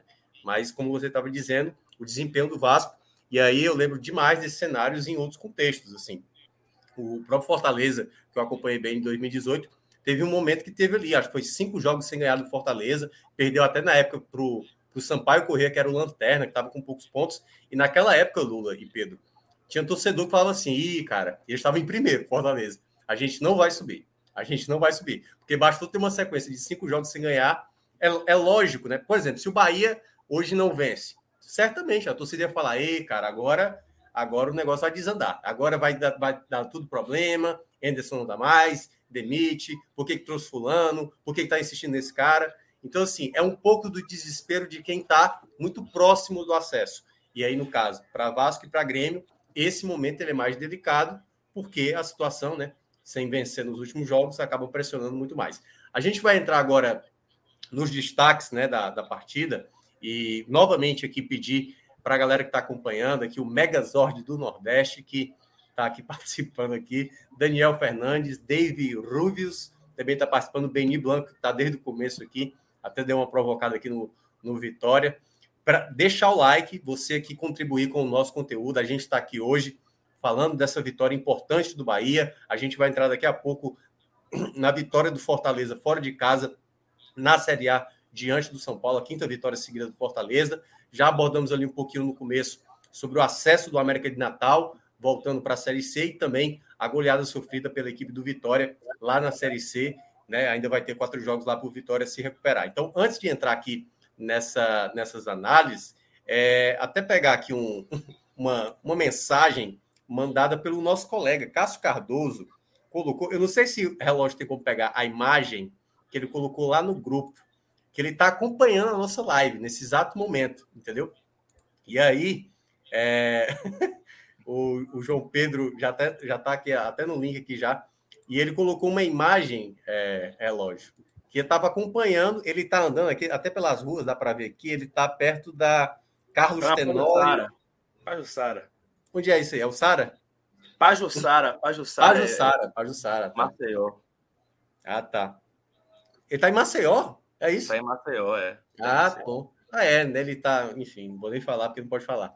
Mas, mas ele está lá acompanhando a, a, no, a, nossa live aqui, né? Então, mandar um abraço para aquele cretino que eu tanto gosto, que é, é Cássio Cardoso, que é uma pessoa que eu aturo, né? Aturo, né? Não tá, não tá podendo participar mais, mas sempre a gente conta aqui com Lula e com Pedro Pereira. Juliana Lisboa, que era para apresentar hoje também, não pôde participar. Segundo ela, segundo ela, olha a justificativa dela, Lula.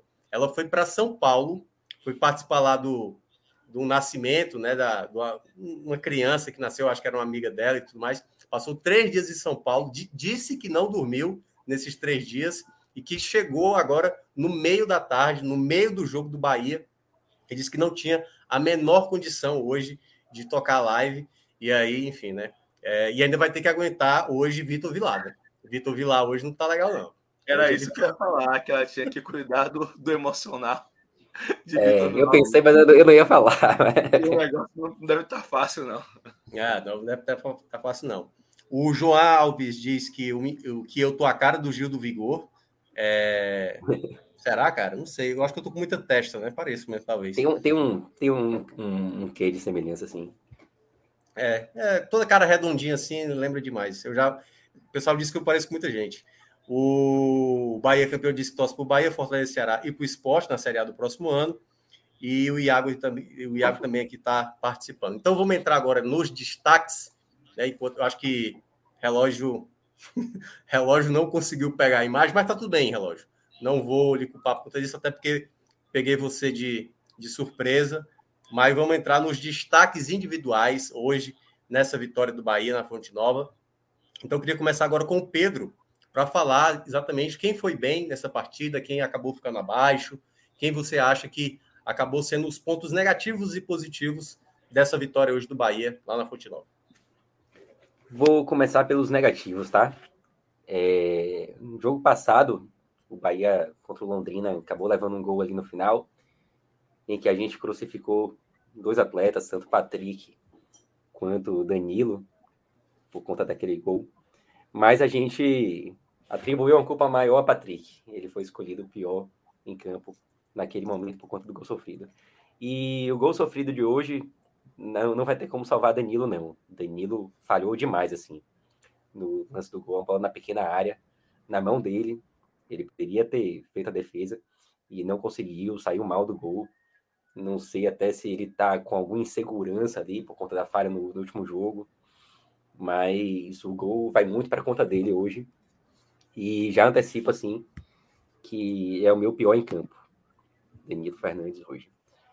Até porque o Vasco ofereceu poucos riscos, né? E o lance do gol acaba sendo um dos poucos momentos assim de, de destaque do Vasco. Eu até ia trazer um número aqui, eu acabei não trazendo. O Vasco não, não chutou nenhuma bola gol é, no alvo hoje, tá? Tipo, foram quatro tentativas, nenhuma foi no gol. O, o gol do Vasco foi contra, então uhum. não entra como chute a gol no alvo do Vasco.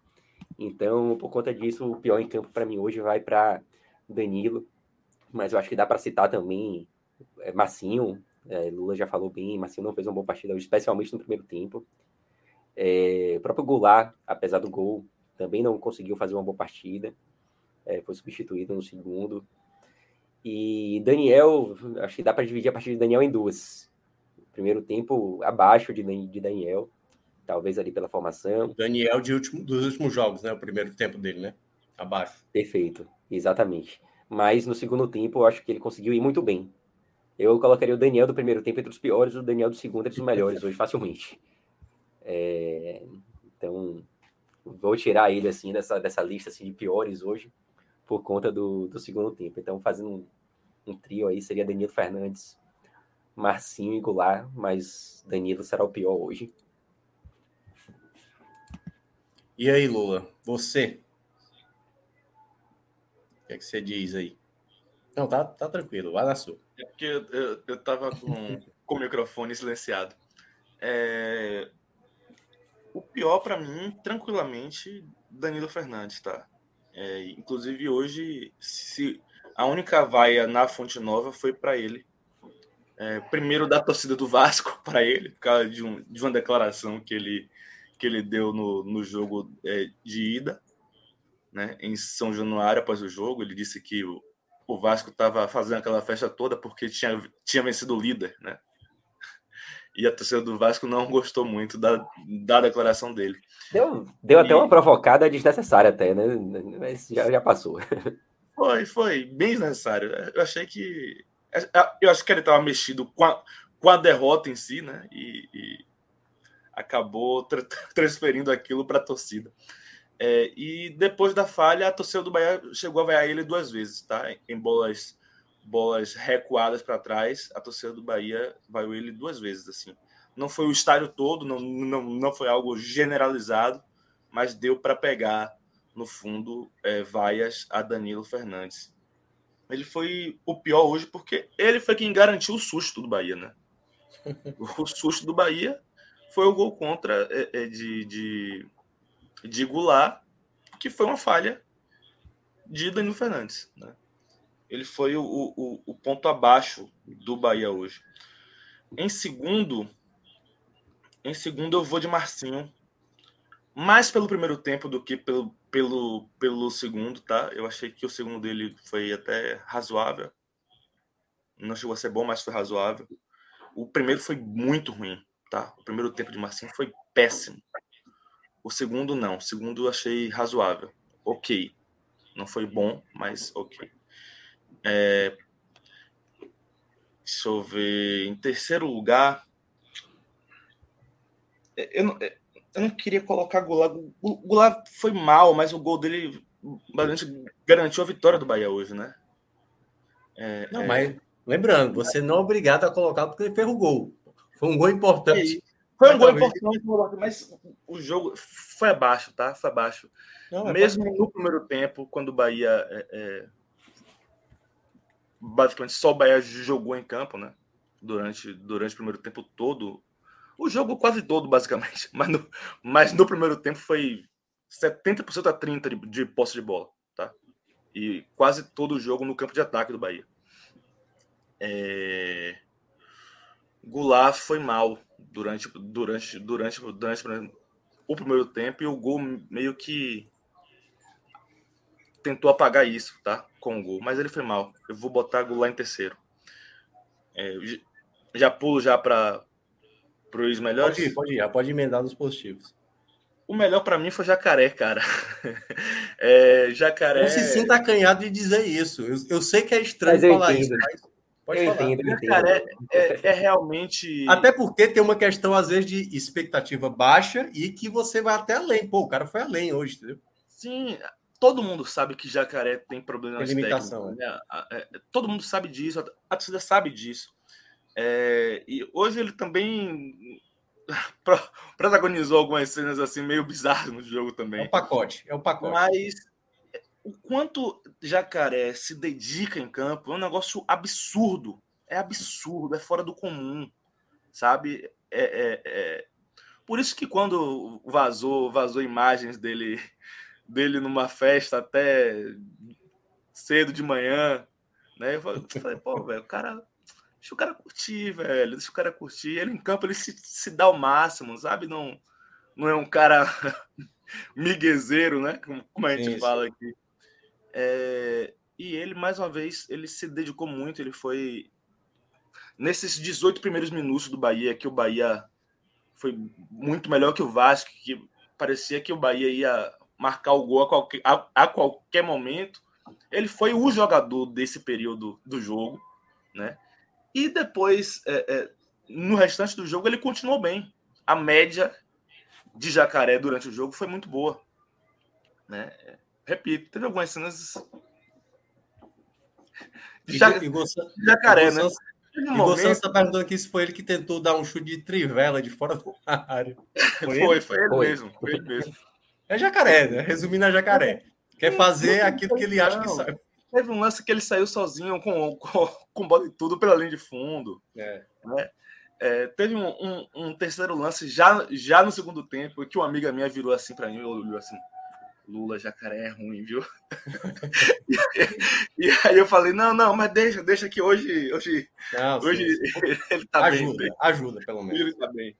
É, e hoje ele foi mais uma vez fundamental, por mais que ele não, não tenha sido nem autor dos gols, nem, nem, nem tenha dado assistência, sabe? Eu acho que no, no jogo como um todo, Jacaré foi, foi, o, foi o melhor do Bahia. Uhum. É... E aí eu coloco ele com, com tranquilidade nessa lista. As outras duas opções eu já fico um pouco na dúvida. É, porque alguns jogadores tiveram bons momentos no jogo, e, mas também tiveram momentos ruins, sabe? É, é... Eu, não, eu não gostei de, do jogo inteiro de Davó Achei que ele teve. É, teve um lance que ele, que ele é, sofreu pênalti, inclusive. Né? Eu achei que ele, que, ele, que ele sofreu pênalti. Se ele cai na área, o árbitro tinha, tinha que marcar o pênalti. Né? Eu tive essa sensação Mas também. Ele, é, ele, ele foi puxado, ainda assim ele, ele, ele preferiu se manter em pé e finalizar e perdeu o gol. Né? E, e, foi um lance bem, bem mérito dele mesmo, mérito, não foi, não foi um lance achado, não. Ele construiu aquele lance. É, é, mas no todo ele foi. Eu achei que ele teve momentos ruins em campo. É, Marcinho, eu já falei que, que, que foi mal a maior parte do jogo. Eu vou colocar em segundo lugar Ignácio. Tá? Ignácio. Ignácio ele teve um momento de insegurança assim em parte do primeiro tempo Tá? É, foi nessa fase, assim, nesses 10 minutos pós-gol do Vasco, sabe? Que, que o Bahia realmente sentiu, o Bahia não estava nem, nem conseguindo sair para o campo de ataque. E nesse momento, Ignácio demonstrou alguma insegurança, errou uma saída de bola e, e até entrou em uma confusão, acho que com Yuri, não, não sei. Tomou um cartão que... bobo.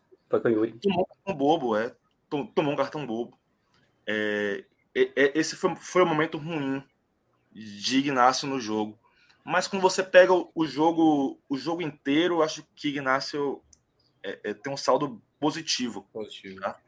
Mais uma vez, né? Sim, sim. Não é uma, não é uma grande novidade Ignácio ter um saldo positivo durante o jogo. Para fechar. É, é, e eu vou colocar ele em segundo lugar. Terceiro lugar, eu poderia colocar eu poderia colocar Gabriel Xavier, mas ele também teve esse, esse momento ruim no jogo. Eu, eu achei que quando ele entrou, ele, ele entrou ele entrou mal no jogo. Os primeiros momentos dele no jogo foram foram ruins. É, mas depois eu acho que ele se encontrou e, e, e fez uma boa partida. É, eu vou. Eu, eu gostei. Eu até vi uma crítica a, a Patrick nas redes aí recentemente, mas eu achei que Patrick fez um bom jogo no geral. Eu, eu, eu vou de Patrick em terceiro lugar. Eu vou, eu vou de Patrick em terceiro lugar. E, e aí é, é, tem um pouco de querer redimi-lo é, é, é do, jogo, né? do jogo passado, né? Porque ele, ele tomou uma decisão muito ruim acho que ele foi o principal responsável pelo Bahia não ter conseguido vencer o Londrina. A gente já falou isso aqui. Uhum. E, e, hoje eu, eu acho que ele foi bem, bem, foi inteligente, foi participativo defensivamente e ofensivamente também na construção. É, eu, eu, eu vou de Patrick em terceiro lugar. Beleza. Pedro, e aí, você concorda com o pódio? Quer acrescentar mais alguém? Ou fazer mudanças aí nas posições? Assim, eu, eu também não tenho nenhuma dúvida em relação ao primeiro lugar, tá? É, Jacaré, de fato, foi o melhor em campo hoje.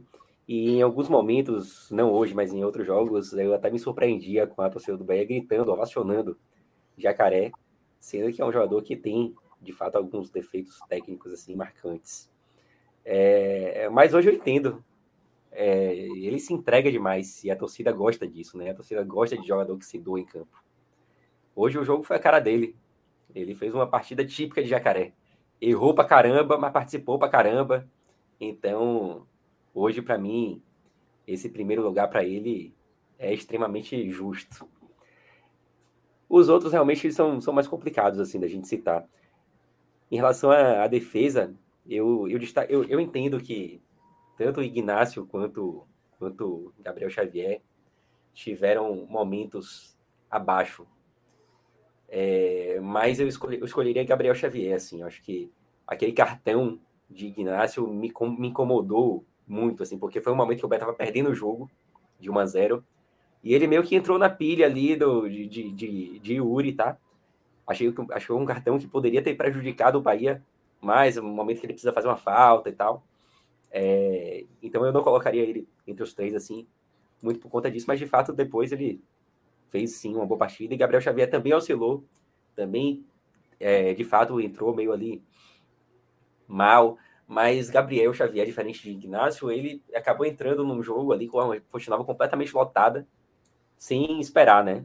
Ele entrou no início do jogo ainda, no lugar de Luiz Otávio, que saiu machucado. Então, entre os dois, assim, eu vou de, de Gabriel Xavier.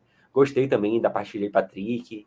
Gostei da partida de Matheus Bahia, assim, em alguns momentos. Ele, ele até errou alguns cruzamentos, errou muitos cruzamentos hoje. Mas o outro discordando de mim, mas tipo, eu, eu gosto de colocar Matheus Bahia entre os melhores, porque é um cara que eu já critiquei muito, assim, sabe? Tipo, é, já bati muito em Matheus Bahia. Então eu gosto que ele faz partidas mais ou menos assim, porque dá pra gente dar uma aliviada no cara. Mas eu gostei também da partida de, de Patrick. Então a minha discordância para Lula em relação ao pódio vai ser entre Ignacio Tranquilo. e Gabriel Xavier. E de fato, acho que não, é o primeiro colocado, acho que não tem nenhuma dúvida, é Jacaré mesmo. Gostei da partida da avó também. É, em, em, alguns momentos, assim, se esforçou e tal. É, poderia estar tá no bolo também, mas vamos lá. Tranquilo. Vou, vou com Jacaré. Beleza. É, então, galera, a gente encerra sim, né, agradecendo aqui a Lula e a Pedro Pereira. E aí, já pedi para a relógio colocar aqui na tela Luca Laprovítera e João Pedro Pereira que é um pouco mais do que Pedro Pereira. Olha aí, Luca, rapaz. Luca Bonito, rapaz. Você tá Pô, bonito. Obrigado, cara. Você tá eu, bonito pra eu, caramba. eu tô bonito e tô feliz hoje. Né? Eu Um acho que brinde a a todos pela vitória. Olha aí, olha aí. pra isso, viu? Pra pelo amor de Deus. Bem, o negócio Cinco aqui. vitórias seguidas. Cinco Curtindo. vitórias seguidas. Tem que Tá chegar bonito. demais. Tô bonito, Antes, tô bebendo, tô, tô, tô, tô feliz, cara. Não, fique, fique feliz, mas fique, mas fique são, viu? Não vá perder a linha aqui, que nós estamos aqui profissionalmente, pelo amor de Deus. Não, não que isso, rapaz. Eu tava anos três de- cervejas atrás. Nesses anos de pontos corridos, algum time do, algum time do Nordeste ganhou cinco jogos seguidos? O Só Timba, Náutico de o 2007. Timba 2007, pô. O Timba 2007 conseguiu essa, essa proeza e o Fortaleza igualou. Mas daqui a pouco a gente vai falar. Antes de Pedro Pereira e Lula Bonfim sair, nós cinco agora vamos entrar na Bet Nacional para saber se a gente conseguiu. Eu nem lembro mais o que a gente apostou. A gente está tão que- mal. A gente está tão mal de um jeito, meu amigo, que a gente seria lanterna fácil se fosse pontos corridos. Porque Nossa, é o o Bahia negócio. tá 12 jogos, tá 12 dias sem jogar. Então a gente não tem participação, não. A primeira solução Eita. é proibir Fred Figueroa de fazer aposta. Mas aí, Perfeito. como é que tu pede pro teu chefe não fazer o negócio Não. desse? Mas ele, ele precisa ter cuidado com, com, com o negócio dele, pô. Pois é. Não dá, A não. turma, a turma tentou me, me Rapaz, derrubar aí difícil. no meio de semana. Ele, ele, Um- Rapaz, frases eu, eu tinha acertado quatro semanas seguidas e errei, velho. Fred me levou pra uma fase. O, o relógio, Fred, coloca, tá de lascar.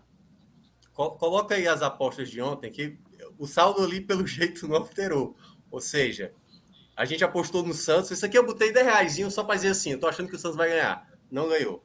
Aí a gente teve aí essa sequência. O, o Napoli, ah, cara, me perde. Empatou, né, Pô, com a Fiorentina. vocês, empat... vocês foram apostar com o Napoli contra a Fiorentina. minhoca, Em Florença, pô. minhoca. Vocês estão É forçando a sorte. Já falei com você que essas apostas múltiplas, problema, bicho. Não, eu sei, mas é Lula, falei. a gente não tem mais como ganhar muito dinheiro. Se a gente apostar 10 reais, é para ganhar 15, para ganhar 20. Então tem que ser assim uma sequência. E eu ainda tentei recuperar com o Santos, quem sabe ganhando do Cuiabá. E aí Zero não zero. aconteceu. Então aí perdemos. paciente, recuperação paciente, pô. Segundo Olha, o Fred, o que está liberado para a gente, para eles não, para eles eles apostam 50, 100, 200. A gente só pode apostar 10% do valor. 10% do valor. Essa regra é para valer para eles, mas eles não respeitam. E aí por isso que a gente chegou aí aos míseros 260 reais Rapaz. nesse exato momento. Então agora a Veja. gente E é porque eu, eu e Minhoca estavam acertando todo fim de semana, velho. Tem Não, um tempo, gente- que, tem um tempo aí. que eu não apareço aqui. Tem um tempo que eu não É, apareço não, aqui. exatamente. Rodrigo sacou É. quanto disso aí? não, eu, é, eu tenho dúvidas. Eu tô achando que Rodrigo valor sacou também- quanto disso aí? possivelmente algum jantar, alguma sobremesa dele Virou deve ter custado Ontem foi o Mac dia feliz, Porque, né? veja, enquanto ele tava jantando com a turma ganhando, tava bom, né? Mas o- aparentemente a turma começou a perder e o homem não deixou de jantar, né? Eu acho que não, né? E aí Agora virou um vai, problema. vai saber E aí virou um tá conseguindo. problema. Vamos, vamos ver os jogos de amanhã. Amanhã tem dois jogos de Série A. É, Vamos ver o que, é que a gente tem para apostar. Ó. Inter e Juventude. Inter bem favorito, né? O Juventude na lanterna do campeonato. E Corinthians e Red Bull Bragantino. Corinthians que tem um mando de campo muito forte. Apesar de ter perdido o último jogo em casa para o Palmeiras. Vamos ter também na Série B Chapecoense e Vila Nova. E na Série C, Volta Redonda e Aparecidense. E o resto aí é brincar de, de liga internacional, né? La Liga, Veja, campeonato italiano. Alguém já tem. A, assim, eu acho que a, a dobradinha Corinthians e Inter é uma boa. eu É, não eu iria. que- Nesse eu- jogo do Corinthians e Red Bull, eu acho que o mercado bom é o mercado de gols. E nessa. Entra aí, essa... entra Pode aí. ser, pode ser também. Entra aí, Rafael, só Mas para eu, gente olhar. mas eu achei a odd do Corinthians interessante aí. Isso, bem interessante também. É, Qual- o meio de qual- semana, qual, qual vai ser a competição do, do meio de semana? Para quem? Para um dos dois? Sim. Se é Copa Corinthians- do Brasil, é Libertadores, né? É, Corinthians é não. Libertadores. Corinthians não tem É, jogo, porque não está na Libertadores. Libertadores. Ah, ok. Ok, ok, ok. E o Red Bull também não tem nada, não. É só esse jogo aí. Não, é- é- perfeito. Eu acho é a vitória do Corinthians. Eu também ia de Corinthians aí, porque eu acho que a Não, odd não, acima é porque o aí tá- JP tentou dar uma ideia de mercado de gols. Eu queria saber qual é a, a- a sugestão dele aí. Cara, o Eu, Corinthians eu já tinha gol. dado uma olhada rápida aqui. Essa odd Ah, com o Inter ganhando e mais de um e meio, fica um odd 2, para ir nessa recuperação lenta como o Lula vem sugerindo. Odd 2, tranquila. Cara, esse jogo tem cara de 1x0 Corinthians. Ei, pois é, ó. Tá melhor apostar no Corinthians do que botar o mais de um e meio, pô. Isso. Não, a odd do Corinthians é bem convidativa, de fato. Eu, eu iria no Corinthians. Eu iria no Corinthians. Eu iria no Ó, a Corinthians. dupla aí já vai para 2,85. Lula morre de medo de fazer combinação. Eu, eu não gosto muito de Mas eu combinação. entendo. velho. Eu acho. Eu, eu te dou um exemplo, tá? Eu acho que a gente vai ganhar esses dois, essa- odd 2 do Corinthians. Aí vai o Inter, que é um, que é um time seguro, um time que. Aí vai lá e empata. Aí a gente seguinte. perde. Não só Mas o Inter, gente negócio, o é que só são perde dois. O problema é quando é muito. Eu uma vez estava no Bet e apostei 13 jogos. Aí era um deles era o Juventus quando o time da zona de rebaixamento. Acho que era o Empoli, estava na zona de rebaixamento. Acertei 12, só faltava gente. Você ia tirar 1.200 reais de 10 reais. 1 a 1 a gente ganhava ganhando 1 a 0 até os 75 minutos de jogo. Toma um empate aos 90. Perde um pênalti aos 91. O Vlaovic perde um gol sem goleiro. Então, tipo assim, às vezes a gente brinca de azar, né? O problema é que tem sempre esse um jogo. E- e- e- Esse é o meu problema. Sempre tem aquele um dois. jogo que vai É atrapalhar. Murphy, é Lady Murphy, né? Que fica só esperando ali um detalhezinho para odd você. 2 separado do Corinthians. Ó, pô, ó, vamos assim, ó. Esses dois aqui, todo mundo fechou, né? Pedro, ok. Fechei. Inter o Inter, não perde ok, pro né? Juventude, não. A questão Jogo agora local é, ali. a gente, a gente não pode apostar muito. A gente pode apostar Bota 20 15, aí. 20, Bota 20. acho que 21 30 é bom. conto, 30 conto, 30 conto. Aí, 20, 20 tranquilo. 20, JP, pode ser é o 20 seguinte, também. 20, Esse é o 20. máximo que a gente Se pode. for viu? 30, Esse é o máximo. É a, é a nossa única aposta aqui. Certo? 200 não, né, pô? 200 calma, não, é. tá louco, velho. Relógio querendo brincar aí, 260.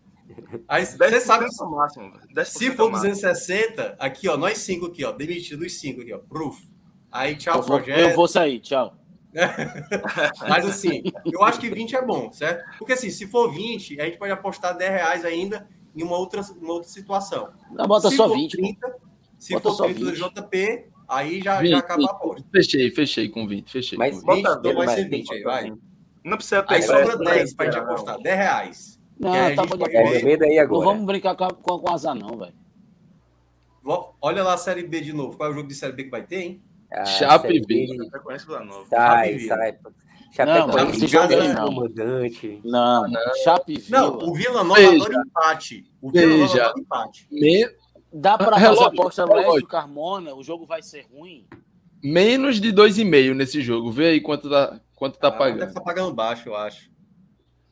É É 1,34. baixíssimo. A 10 reais é nada isso aí. 1,34 com aquele mais de um e-mail que eu já tinha sugerido no Corinthians. Hum, aí Olha lá como é é fica. outra coisa. Já Aí começa, É, já começa no mar. É, dobra. Aí tá beleza. 9,2. Isso aí é bom. Ah, se a gente acertar, a gente ganha o dinheiro que a gente apostou naqueles 20 reais lá. Pronto, bota aí, bota aí. Ah, show. Essa, Daí- essa Aí aí eu- Tem- mas Agora o quê? eu vou de Lula, velho. Série C, alguém viu alguma coisa? Vi, Não. viu Vitória tomando um chibatado. C. Não, volta redonda e aparecidense. Por isso que o Lula É, Bonfim tá não- todo sorridente aí, velho. Não, jovem. Relógio, relógio. Esquece, O domingo esquece foi essa colossal pra gente aqui. série C. Eu parei, tava 2x1. Quando eu vi 5, eu falei, rapaz, quem foi isso? Esquece. Hein, vamos Porque o manter. Vitória teve um jogador expulso e aí depois Ah, dessa, Foi, foi. dessa expulsão. Vamos manter o foco aqui. Vamos manter essas duas, botamos uma terceira possibilidade. Como é que é? Não, mas vai assim, mano. Não vamos arriscar, velho. Já tá, Vamos já assim, tá vamos assim. mesmo, meu. Então. Seguindo a, regra de Lula, a regra de Então Lula. vai, mete 10 aí e seja o que Deus quiser. Eu acho que tá É possível que a gente não vai ganhar uma, pô. A gente tá três semanas sem ganhar um. um Eu acho, um centavo, Não, não é possível que Eu acho, semanas atrás a gente ganhou. Que a Não, gente não. vai, vai levar essas duas. A gente vai levar as duas aí. Espero. Enfim. E aí o mérito vai ser de JP, né? Que tava afastado e. Só não pode Mas na é próxima Fred botar 100, entendeu? Aí É, exatamente. Veja, Mas, ó, veja. Eu, eu nem sei a programação, Minhoca, mas se ganha essas duas, eu entro, eu entro no raiz e proíbo o Fred de apostar. boa. vamos ver, vamos ver. Tá Você dito, tá dizendo. tá dito. Se ganha, tá se ganha as duas, eu entro no raiz e Fred não aposta. Vamos ver, vamos ver. Então, galera, ó, Bet Nacional, a Bet dos brasileiros, entra lá com o nosso código podcast45 que você vai ganhar seu bônus E aí você pode sair muito melhor né, das apostas do que a gente está fazendo ao longo das semanas. Cada dia, praticamente, a gente está minguando aí com o nosso valor, mas estamos ainda tentando essa recuperação. Diga. A gente tem que ajudar o patrocinador, velho. Se a gente mostrar que a gente só está perdendo. Não, exatamente. Não ajudar, não, né, pô? A gente está tá mostrando o exemplo de pessoas que não têm competência para apostar. Mas você, velho. você que está chegando agora para apostar, a sua sorte pode ser muito melhor do que a nossa. Até porque você pode ser muito mais especialista do que a gente e ganhar muito mais dinheiro. Então, Best Nacional, a Best dos brasileiros. Você entra lá no site, coloca o código podcast45 e já pode fazer as suas apostas. Obrigado, relógio. Já agradecendo também aqui a Pedro Pereira e a Lula Bonfim. Se encontramos na quarta-feira, né? O jogo do Bahia na quarta-feira, né? Quarta-feira, 21h30 o jogo. Ei, joguinho Vai. naquele horário. Que beleza. 20, 23h30. A gente, se encontra, a gente se encontra na quinta, né? É, exatamente. Mas é isso. Obrigado, galera. Vamos agora seguir aqui com JP Pereira e Luca lá pro Vitra. Vamos falar sobre Série A. Agora sobre Série A. A vitória do Fortaleza fora de casa diante da equipe do São Paulo. Jogo pela 24 rodada, né? 24 rodada Agora restando 14 jogos para acabar a Desculpa, Série A. Minhoca. Opa. Foi sem querer, cara. O quê? Não querer te deixar triste. De quê? Com o resultado? É, não, tá, tá tranquilo. Tá tranquilo. tá tranquilo. O, o que importa é quinta-feira. O que importa, o que importa é quinta-feira.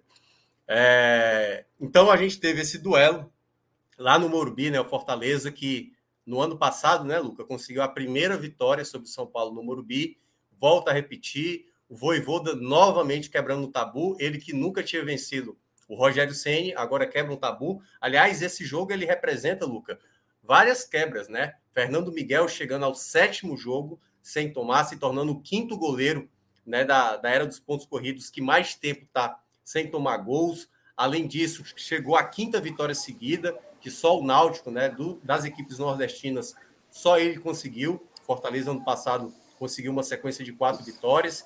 Ou seja, um jogo que, claro, tem todo esse contexto das quebras de recordes, mas uma partida que vai ser lembrada, eu acho que por muitos, e eu vi até a sua tweetada, né? Relembrando diversos goleiros para determinados jogos, o quanto eles foram determinantes para praticamente se colocar aquela situação. Nessa partida, dá para dizer, goleiro pode ganhar um jogo, né? Que foi o caso hoje de Fernando Miguel, uma atuação magistral o que ele fez hoje no Morumbi, praticamente, né, fazendo das oito defesas que fez, seis delas de dentro da área, muitas delas a queima-roupa contra um, um centroavante de qualidade que é o Caleri e uma partida onde o Fortaleza sai, né, de uma situação no final do primeiro turno, na lanterna do campeonato com 15 pontos e em cinco rodadas, as cinco primeiras rodadas do retorno, o Fortaleza já iguala tudo que ele tinha feito nos primeiros 19 jogos. Então, Luca, queria primeiramente chamar você para falar sobre o que foi essa partida, essa atuação, obviamente, de Fernando Miguel. Claro que a gente vai, talvez até deixar isso mais para os destaques ali individuais, mas o que você tem a falar da partida de hoje, dessa vitória tão importante para o Fortaleza se distanciar cada vez mais do Z4 e agora quem sabe até pensar em algo a mais na competição. Boa noite. Boa noite, Minhoca. Boa noite, João. A todo mundo está ouvindo a gente ou assistindo a gente, né? É... Peço desculpas pelo som um pouco ruim. Às vezes eu estou aqui aproveitando dos poucos fins de semana, né? Que a gente pode tirar uma folguinha é, para dar aquela viajadinha para a praia. Estou com, com é, minha noiva, um, meu cunhado e minha cunhada, né? E eu tô tão animado com o jogo, né? Porque o nome do meu do sobrinho da minha noiva é, Fer, é Fernando. Eu tava dizendo que quando a gente fizesse o nosso ia ser Miguel, para ser Fernando Miguel. É, essa é a animação pós-jogo de hoje. É, e eu que critiquei, logo eu, né? Critiquei várias vezes o Fernando Miguel. Hoje eu coloco ele em top 10 de atuações que eu vi de goleiros do Fortaleza. Curiosamente, duas do São Paulo, né? Outra do Alberto, em 2006, que apareceu até no Jornal Nacional grandíssimo Alberto, fez história no esporte, passou pelo Náutico, do Piauí também, é, uma pessoa muito querida, é, fez um jogo monumental em 2006, pegou pênalti do Rogério. Felizmente hoje não teve uma arbitragem como teve contra o Alberto em 2006. É, apesar que o São Paulo daquela época era bem mais qualificado também. É, e foi um jogo assim bem emocionante. São Paulo era o campeão do mundo, é, seria campeão brasileiro, foi um grande jogo. É, e uma vitória, né? segunda vitória consecutiva jogando no Morumbi, Fortaleza, que há alguns anos né, já vinha namorando essa vitória no Morumbi, até conseguir no passado, o gol do Robson, voltou a vencer esse ano, quebra o tabu, de um jogo que ele mostra, eu acho que dos últimos três jogos, talvez hoje tenha sido o pior tecnicamente do Fortaleza. O Fortaleza ele não jogou tão bem quanto outras partidas, ele até até natural pela pressão que o São Paulo teve, né? Que o São Paulo buscasse muito ataque. É, e o Fortaleza ele foi muito permissivo em alguns momentos, mas hoje contou com uma atuação daquelas assim que vai ficar é, na história, né? O primeiro goleiro da história da revista Placar a ganhar a nota 10 foi um goleiro do Fortaleza, se chama Sérgio Monte, no Monumbi, contra o Palmeiras em 1984. É, e eu acho que hoje a atuação do Fernando Miguel, se não foi 10, se aproxima disso no próprio Morumbi, hoje contra o São Paulo, né? É, mas o Morumbi já é um campo que o Fortaleza ele, já, ele gosta de jogar contra.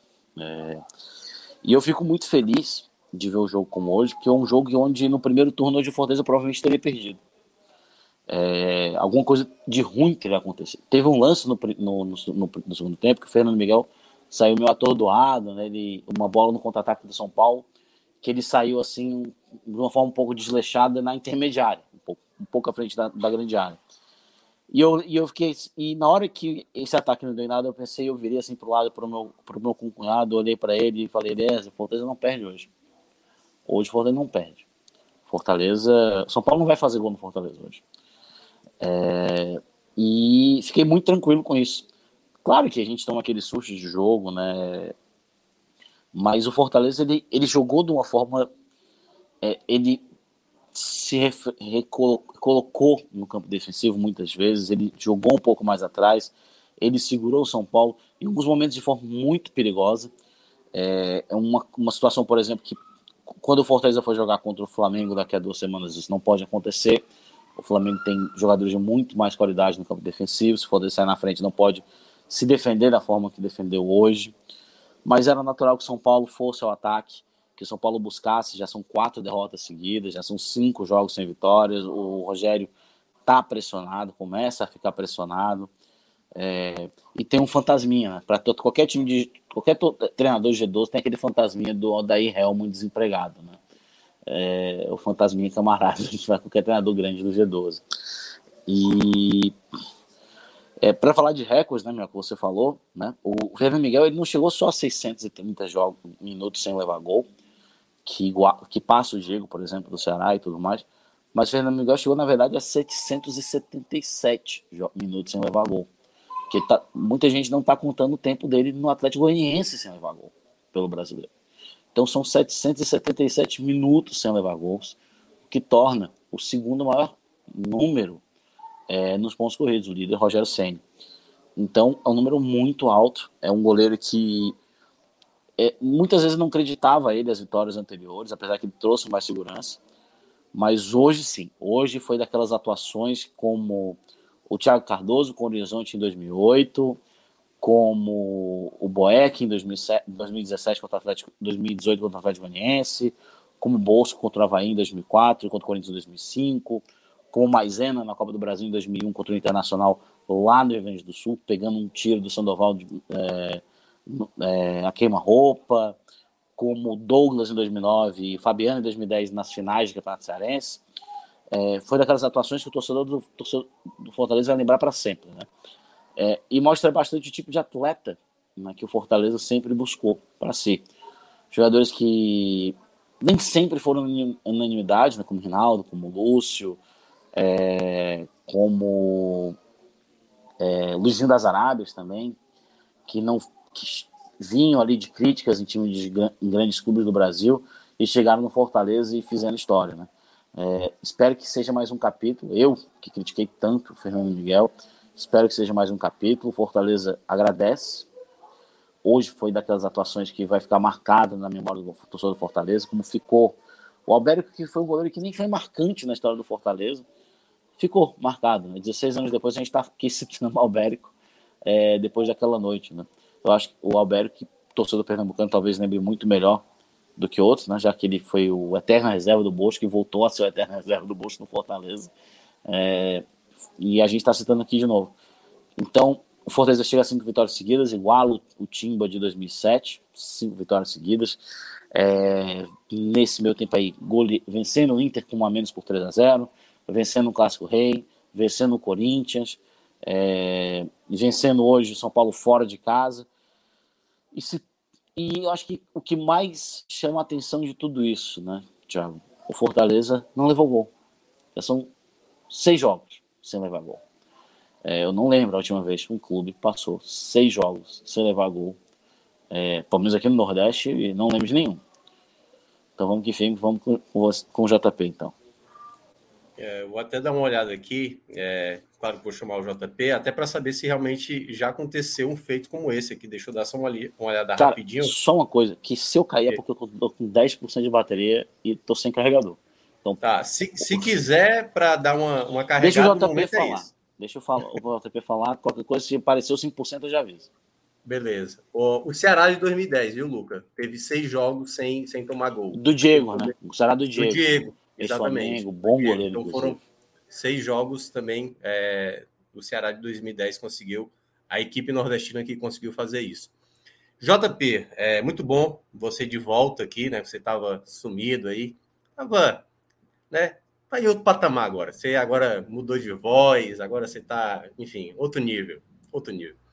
E aí eu queria saber de você, até porque você é um cara que é muito analítico de sistemas táticos, de posturas em campo, algo que esse Fortaleza de hoje, para conseguir essa recuperação, foi preciso algumas coisas acontecerem, né? Você vinha acompanhando, até você acompanhou o Fortaleza que termina ali o primeiro turno, com chegada de alguns atletas, então Brites, Lucas Sacha, Thiago Galhardo agora sendo titular. Hoje, curiosamente, das oito contratações que o Fortaleza fez nessa segunda janela, sete estavam para esse jogo.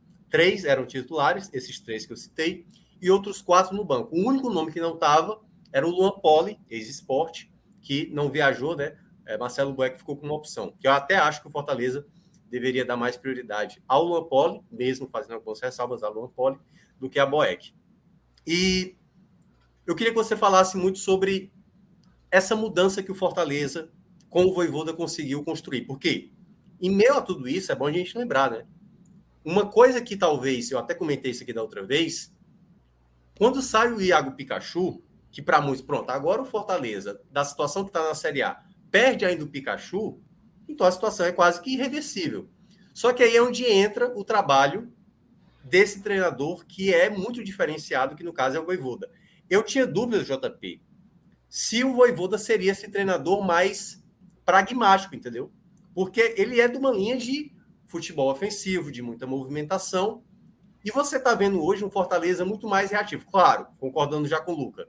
Hoje foi um jogo que defensivamente o Fortaleza permitiu muitas finalizações de dentro da área do São Paulo. Né? Não dá nem para usar esse termo soube sofrer, porque sofreu, sofreu. Porque teve realmente em seu goleiro, no caso Fernando Miguel, como grande nome. Então eu queria que você explicasse até mesmo para o pessoal, o porquê que você acredita que essa sequência de vitórias, mesmo tendo algumas apresentações não tão boas assim, conseguiu dar um pouco mais de solidez para o Fortaleza, da mentalidade, da questão tática. O que é que você percebeu que foi determinante para uma recuperação tão, tão é, firme para a equipe crescer para esse retorno que o Fortaleza está apresentando? Boa noite. Salve Minhoca, salve Luca. É, de forma mais oficial aqui, falando do jogo em si. Né? E aí, antes exatamente de falar do jogo, eu queria abrir um rápido parênteses só para mandar um abraço para a audiência aqui, para o Gabriel Almeida. Ele é, foi uma coincidência até de algumas semanas atrás. Ele é namorado de uma prima minha, né, o pessoal do, do, interior lá de Araripina. E mas o, o, Gabriel, no caso, mora, se eu não estiver enganado, no Juazeiro, torcedor de Fortaleza. Né? Então tá aqui na, na nossa audiência. Que a Lana ah, tá mandando um alô. Isso, é, exatamente. Então a Lana é minha prima, e aí eu deixo ah, o tá, alô para ela, para ela e para ele. Né? Então, devem estar, estar juntos aí na audiência. E o homem tá feliz, né? Depois de seis vitórias, assim como o Luca tá feliz. Deve... e cinco vitórias, seis jogos sem tomar gol. É, pode falar.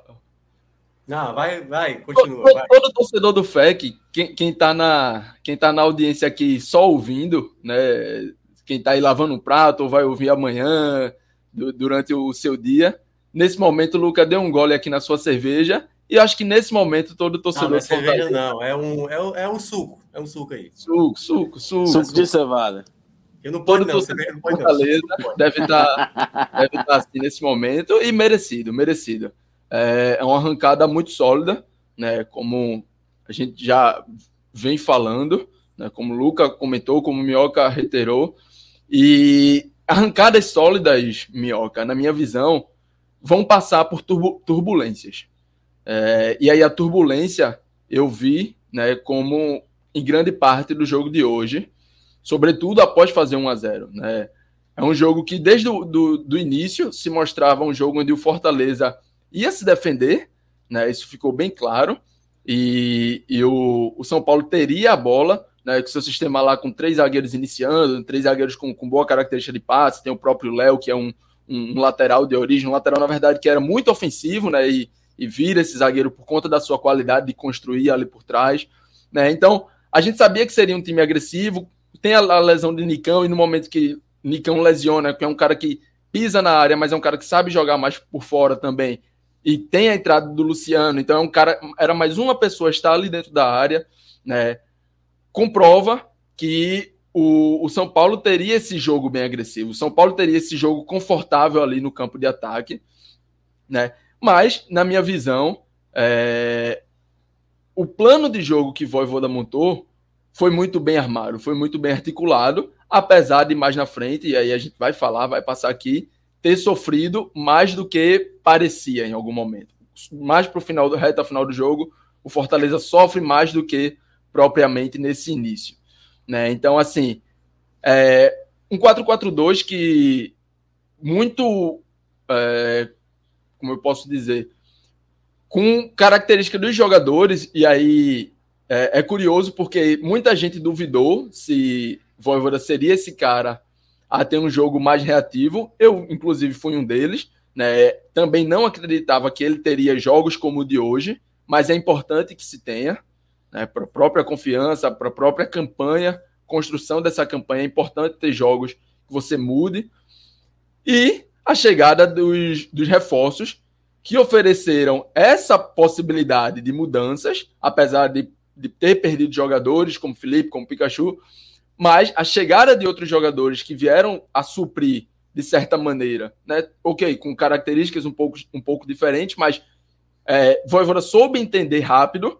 E para mim, o principal ponto, né, dentro disso tudo, do, de mais do que talvez até os reforços que chegaram, que têm sido importantes, o time que Voivoda tinha em mão, as características dos jogadores que ele tinha e já vem trabalhando há mais de um ano, era algo que possivelmente somente ele conseguiria utilizar da melhor forma possível esses jogadores que já estavam na casa. E aí eu posso citar, por exemplo, é, a importância do pouco falado, pouco comentado, e aí essa importância tática de um jogador como Ronald, que é um jogador que joga nessa ponta né, da linha de quatro, como se fosse um, um, ponta pela direita, um meia pela direita, e aí chame, use a nomenclatura da posição que quiser. Mas é um cara que tem uma função bem específica. É um cara que a sua função é fechar o meio. É um Fortaleza que se preocupa ali dentro do primeiro turno, onde o Fortaleza teve uma campanha né, de, de, lanterna, e aí onde muita gente já duvidava do, de, um, de, de, de um time que pudesse reverter essa situação era um time muito frágil que dava aos seus adversários espaço na, no que o pessoal chama de zona 14, é aquela zona ali da meia-lua, entrada da área, a zona ideal de finalização. Né? Estudos comprovam que mais de 90% dos gols costumam sair dessa área. E aí era um time dentro daquele primeiro turno que tinha muita dificuldade de defender essa zona, é, fazendo até, conversando recentemente com, com amigos que, que prestam até consultorias individuais para jogadores, e eles sempre falavam que dentro desse pré-jogo, né, quando iam conversar ali com seus atletas, é, sempre em pré-jogos em pré-jogo contra o Fortaleza, mencionavam muito essa área, ó, você que é um meia, você que é um volante, tenta ocupar mais isso aqui, tenta ocupar mais essa zona, porque aqui você vai ter a oportunidade de finalizar, vai ter a oportunidade de achar o último passe, uma assistência. Né? E foi aí que muitos times foram se criando, foram se criando e foram é, transformando essa campanha do primeiro turno do Fortaleza numa campanha ruim. E aí, nessa chave, né, a gente tem um Fortaleza que sai Pikachu, é, o sistema defensivo, logicamente, vinha passando por dificuldades, tem a chegada do Bridge, né, que é, é, é, um nome bem importante, que veio a equacionar um pouco é, é, aquele lado direito. Tinga vinha passando por momentos de, de lesões, né, tinha essas algumas dificuldades, não estava se colocando sempre à disposição. Então foi um cara que chegou para fechar daquele lado, também na dúvida que se tinha com relação à saída do Pikachu. E né, Sacha ali no meio é um cara que encaixou de uma certa forma, a gente pode dizer até que rápida, com, com o Zé Wellison, que para mim era um cara que sempre entrega essa, essa pegada né, nesse tipo de zona, nesse tipo de, de, de, de lugar do campo, no, na faixa central. Né? Teve esse encaixe rápido, e aí vem o toque do treinador, o toque de quem conhece, de que, quem sabe o que tem na mão, com um jogador, por exemplo, como o Ronald, que você sabe que pode utilizá-lo aberto, é um cara de muita dinâmica, é um cara que vai saber jogar, vai ter uma certa qualidade para construir, mas que não é o principal. O principal é o que o Fortaleza precisava. Vai conseguir fechar o time pelo meio. Vai conseguir dar essa sustentação que o time não vinha tendo em zonas de finalização para os adversários. E aí a gente viu muito isso durante o jogo de hoje.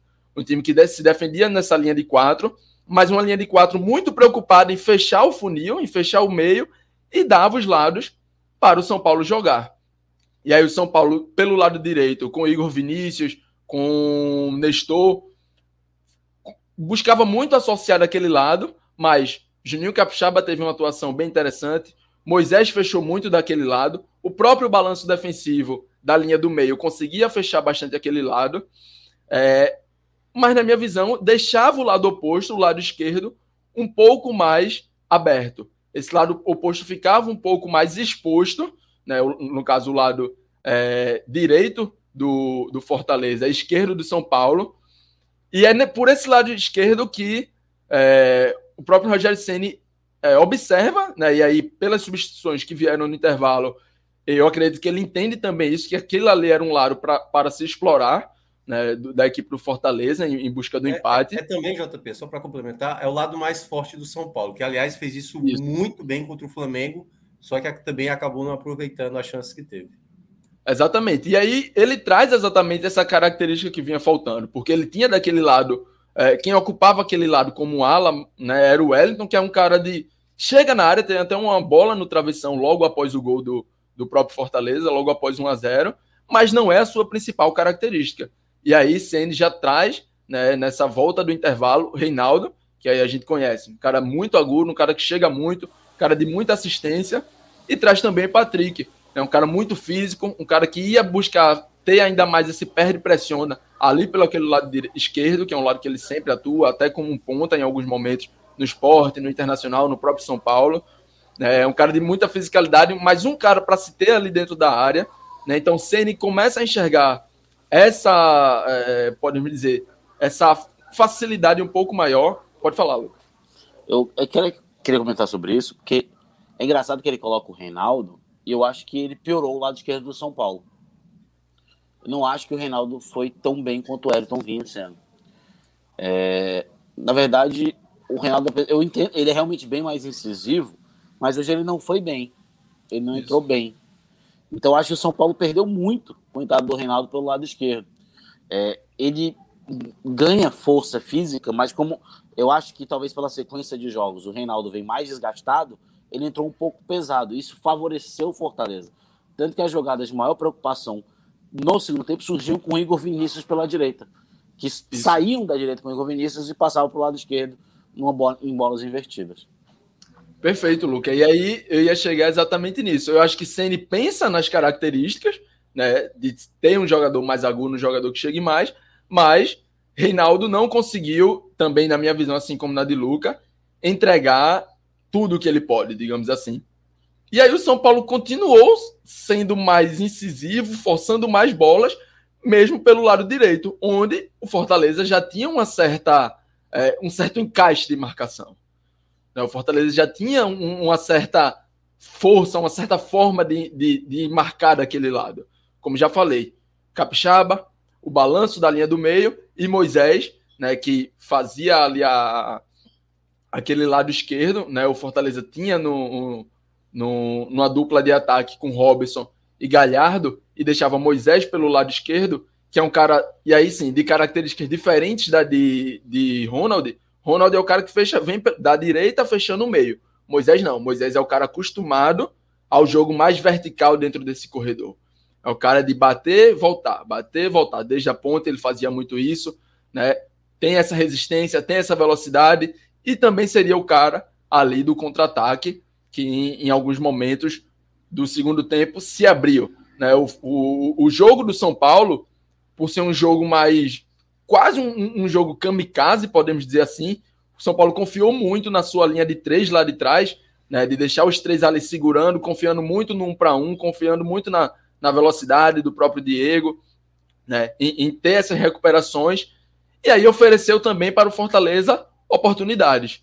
É, lógico que não foram tantas, não acabaram, acabou que nenhuma dessas oportunidades de contra-ataque virou uma chance tão clara. Já na reta final, ali, acho que perto dos 90, o Fortaleza tem uma bola na trave, né? Mas é, dentro do, do, que foi a partida, o, o, São Paulo esteve muito mais próximo do empate do que o Fortaleza do, de fazer o 2 a 0 E aí, até por isso, a gente traz aqui, aí eu, eu remeto a fala de Lucas, da atuação que teve é, o próprio Fernando Miguel. Não é todo dia que a gente vê um debate, alguém dizendo, poxa, essa atuação aqui desse jogador esteve entre as 10 melhores da história desse clube centenário. Não é todo dia. Então, assim. Pode, pode 10 falar. melhores que eu vi. Isso, isso. Não, não melhores não, que eu vi. Certeza, não, é um recorte grande. São, ah, são, eu tenho 33 anos. E eu acompanho Fortaleza desde 97 e tiveram os anos de Série C, que não conta de PN, né, praticamente. Então. É, mas, mas até, Luca, eu vi muita gente também trazendo esse debate. Lógico que a gente só pode retratar o que, o que a gente acompanhou, o que a gente teve, teve acesso, né? Mas, de fato, foi uma grandíssima atuação. Eu vi em outros ah, grupos e até em grupos, grupos de alcance nacional, com, com analista, torcedores do Brasil inteiro, do pessoal dizendo se debatendo se não era a maior atuação desse de um goleiro nesse brasileiro. É, então, assim, lógico, eu não acompanhei o suficiente para cravar ou não, mas só de existir o debate, é. você já entende o nível do que foi feito hoje. Fernando Miguel vai estar sempre nesse nível? Não. Que... Não dá, você não pode contar com atuação todos os jogos, todo dia, toda semana nesse nível. Mas é importante que se tenha. É importante que o time num dia jogue um pouco abaixo do eu, que eu pode. Não dizer um que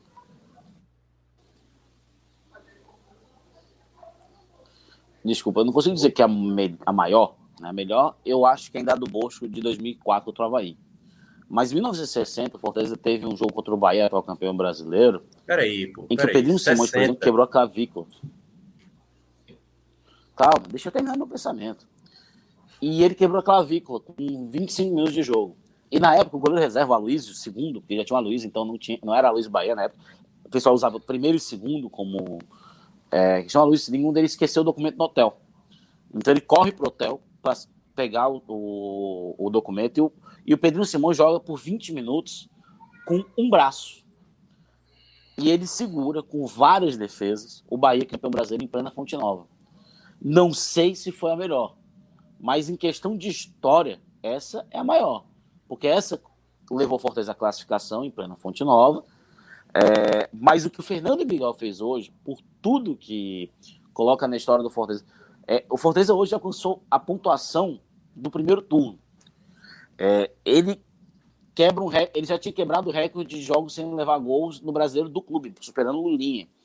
É, ele chega ao recorde de, de clubes cearenses, no geral, sem levar gols.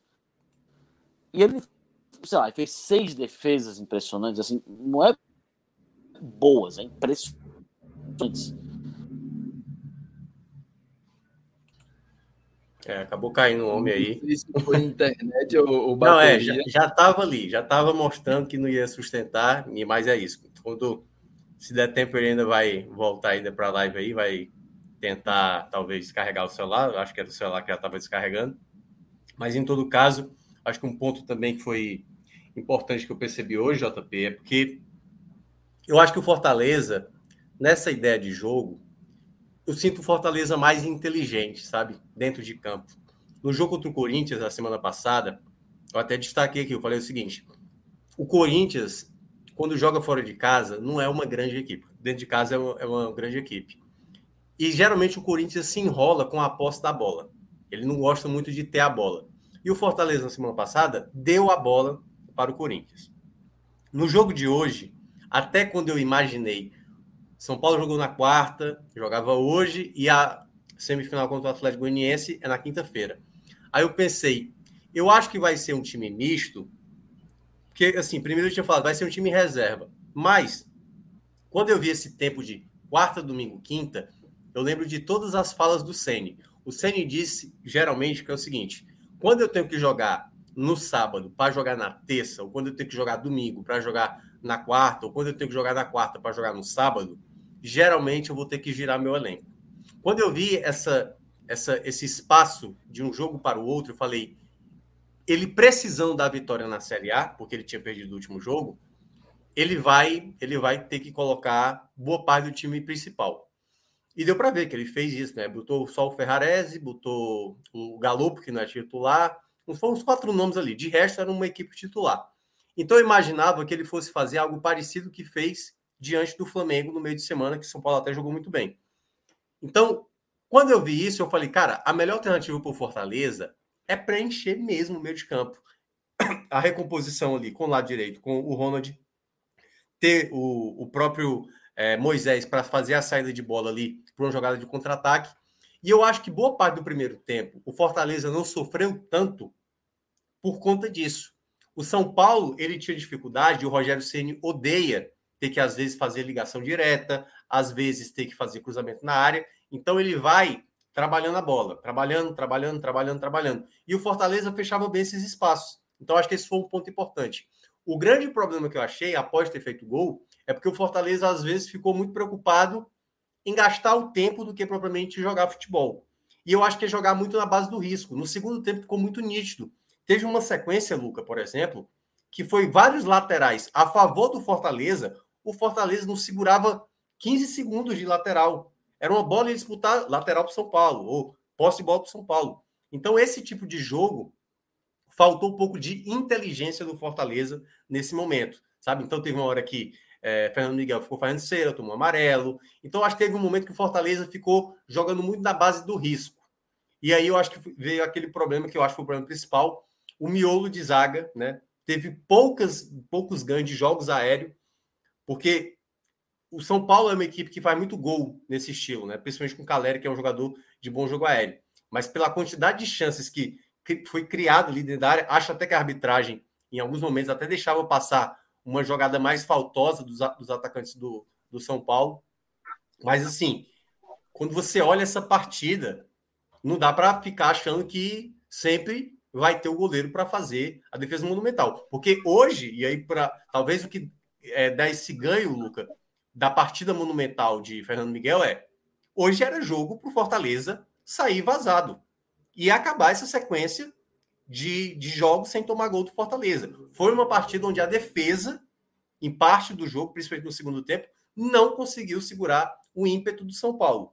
E aí, claro, recai muito mais na conta do goleiro, no caso Fernando Miguel, para sair com esse resultado grandioso. Eu não sei o que você acha do que faltou mais ou das falhas que o, Fortaleza cometeu, principalmente nesse segundo tempo, nessa pressão, o que faltou a mais para o Fortaleza, até mesmo ter, até teve né, ali chances com o Robson, que acabou perdendo o ponto da finalização, aquela coisa lá do, do Vargas, né? O Vargas, é, o Vargas é um é um ser à parte, né? Ele consegue promover situações bizarras assim que você guarda na memória.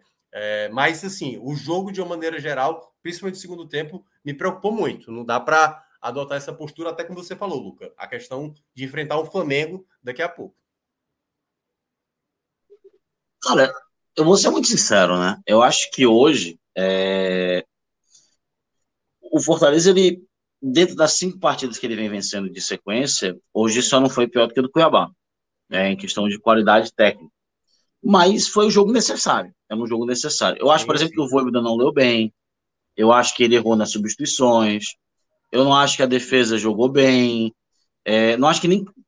Cara, eu não sei se o JP notou, mas quem estava marcando o Calheri no jogo por cima era o Lucas Sacha, que tem 10 centímetros a menos. Várias e várias vezes eu vi as jogadas aéreas e o Lucas Sacha marcando o Calheri. É, então, foi um jogo hoje realmente foi ganho pelo Fernando Miguel. Um jogo ganho pelo Fernando Miguel. Como se 16 anos atrás foi um empate carregado pelo Albérico, hoje foi um jogo ganho pelo Fernando Miguel. E era uma coisa que a gente comentou muitas vezes aqui, né, Minhoca? É, o jogador que ganha jogo. E o Fortaleza estava sentindo falta disso nessa recuperação, nesse momento. De um jogador que ganha jogo. Quando a gente falava das atuações do Boeck, das atuações do Max, a gente falava de um goleiro que ganhasse jogo, né? Quando a gente criticava o Max, a gente falava, o Max não é um goleiro que ganha jogo, que vai decidir um jogo. E, curiosamente, a gente conseguia imaginar, por exemplo, eu conseguiria imaginar, por exemplo, o Boeck de 2017 e da segunda metade, depois da lesão tratada de 2018, hoje, ganhando o jogo, conseguia, talvez. O Felipe Alves, no seu melhor momento, conseguia. Mas o Boeck da, da temporada passada e dessa, o Max, o Alex, hoje eu não consegui imaginar eles dois fazendo a atuação do Fernando Miguel. Então ele ganhou o jogo hoje. Fortaleza correu riscos desnecessários. Fortaleza talvez se confiou demais no cansaço do São Paulo que realmente bateu em muitos momentos. Bateu o cansaço do São Paulo. É, em muitos momentos eu estava assistindo o jogo aqui com o Eliezer e a gente, eu comentava, cara, eu colocava, eu tirava o.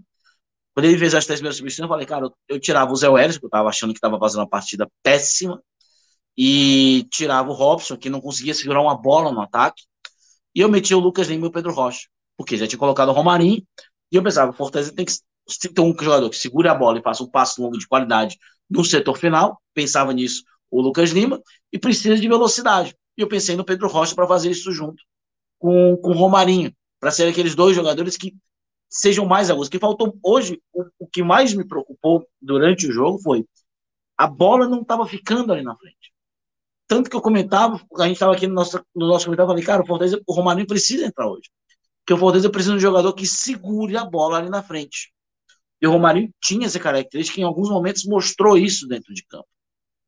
Então, era o principal problema. O problema não era ser agredido. O problema é que o Fortaleza não segurava a bola no setor ofensivo. É, e ontem eu estava tendo essa discussão com um colega no Twitter, o Caio Salgueiro.